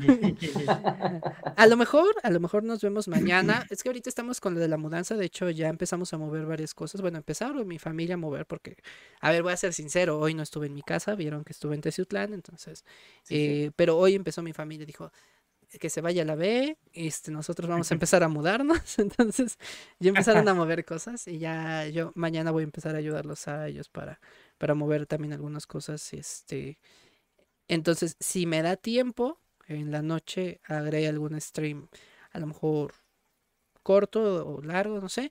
Y si a alguien le interesa hacer batalla conmigo en TikTok, por favor, mañana estaría padrísimo. No lleva más de 15 minutos, o sea, ahí no me tengo que aventar las dos horas, pero es que estoy ¿Cómo a condicionado a la hora que puedas. O sea, si tú me por eso dices, estoy viendo a Charlie eh, directamente. sí, es cierto, te está viendo de pantalla a pantalla. Ah, sí, sí. No, voltea hacia el Ah, otro no, lado. ¿Qué onda, Charlie? Sí puedo. No, no, pues si pueden a, la- a a una hora me di- díganme más o menos para que pues, ha- hagamos u- con uno y luego con otro, o así nos vayamos pasando. Porque podemos hacer incluso dos, tres batallas en una sola. Sí, cierto. Al final yo tengo que hacer 10 batallas en un mes mínimo. Que no está tan difícil. Yo quería decirle a Mini, oye, Hasta- apóyame, pero ya la conozco. Me va a decir que no. Bueno, no me va a decir Ya que no. pero va a ser difícil Ya que no me- hace batallas. Que ya Ah, no hace ¿cómo no? batallas. No, ya ¿Cómo no? A, a Jiri Antier la vi haciendo batallas con Juan. ¿Sí? Y se Ya aventó como. que-. Se aventó No, como. no, no, no, no. O sea, eh, ella dice, por eso, ella dice, yo ya y no hago siempre, siempre que entra está en Pero- batalla. Siempre que entra está Con en- Juan, con Ari Vilchis. También me ha tocado con porque Ari no nos quiere. No, y aquí un secreto. ¿Sabían que por no hacer batallas te bajan las, las visualizaciones? Si tú haces lives Dios mío. y no haces batallas, te bajan las visualizaciones TikTok. Y esto nos lo Mm. dijo la agencia, ¿eh? O sea, dice, incluso si no están con nosotros, dice, si, si en algún momento se salen de nosotros, déjenos decirles que si ustedes no hacen batallas constantes, o sea, no, no todos los días, pero que si no haces batallas seguido, te quitan eh, visualizaciones. No te dan el mismo alcance. Sí, yo- yo no sabía eso, yo así, "Olo". Entonces, pues, ah, nos conviene a nosotros hacer Ah, batallas. Así que ca- cada que puedan, no importa que se repita, o sea, que, que sean La dos, tres veces Charlie, ajá, o tres veces Enrico, pero que sea, pues, constante, ¿no? Un ratito, no, no tiene que ser dos horas, una hora, media hora, no sé. Yo te diría que sí, pero no tengo los seguidores. Ah, sí, es cierto, tú no tienes los seguidores. Entonces. Charlie ya puede, y Cantus no tiene Ya, tiempo, entonces, pues, nada más va a ser con Charlie un rato. Así, ¿qué haces? Batallar, batallar. ¡Batalla, Esparta! Batalla. Así tengamos solamente dos visualizaciones contra dos visualizaciones, pero Ándale. Ándale. Enrico en las dos viéndonos, ¿no? Dándole clic a su celular y al iPad. ¡Ah! Al otro. No, con celular y el iPad. a Uno con, con cada dedo. Sí. ¡Ah!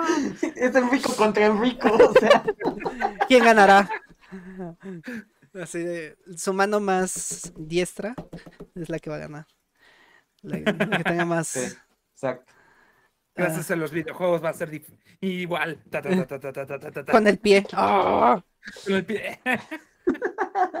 pues nada, entonces igual hay gentecita de Twitch que ve la repetición, si nos pueden apoyar en TikTok para las batallas, o sea, independientemente si apoyan a uno u otro, pues igual para que para que haya un poquito más de ah. interacción.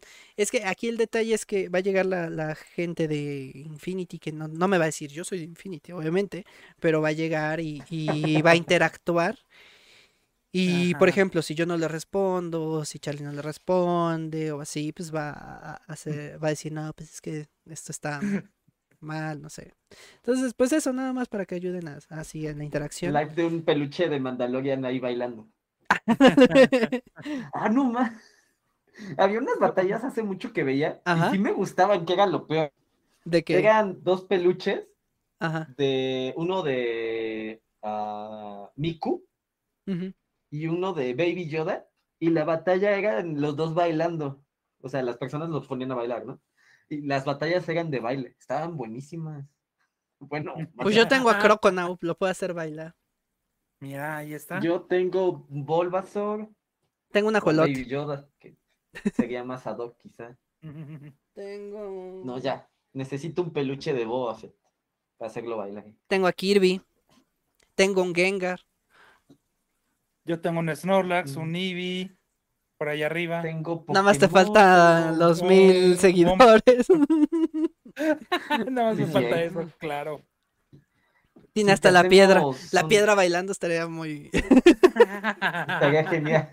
Se mueve, se mueve como una piedra, literalmente. Lol.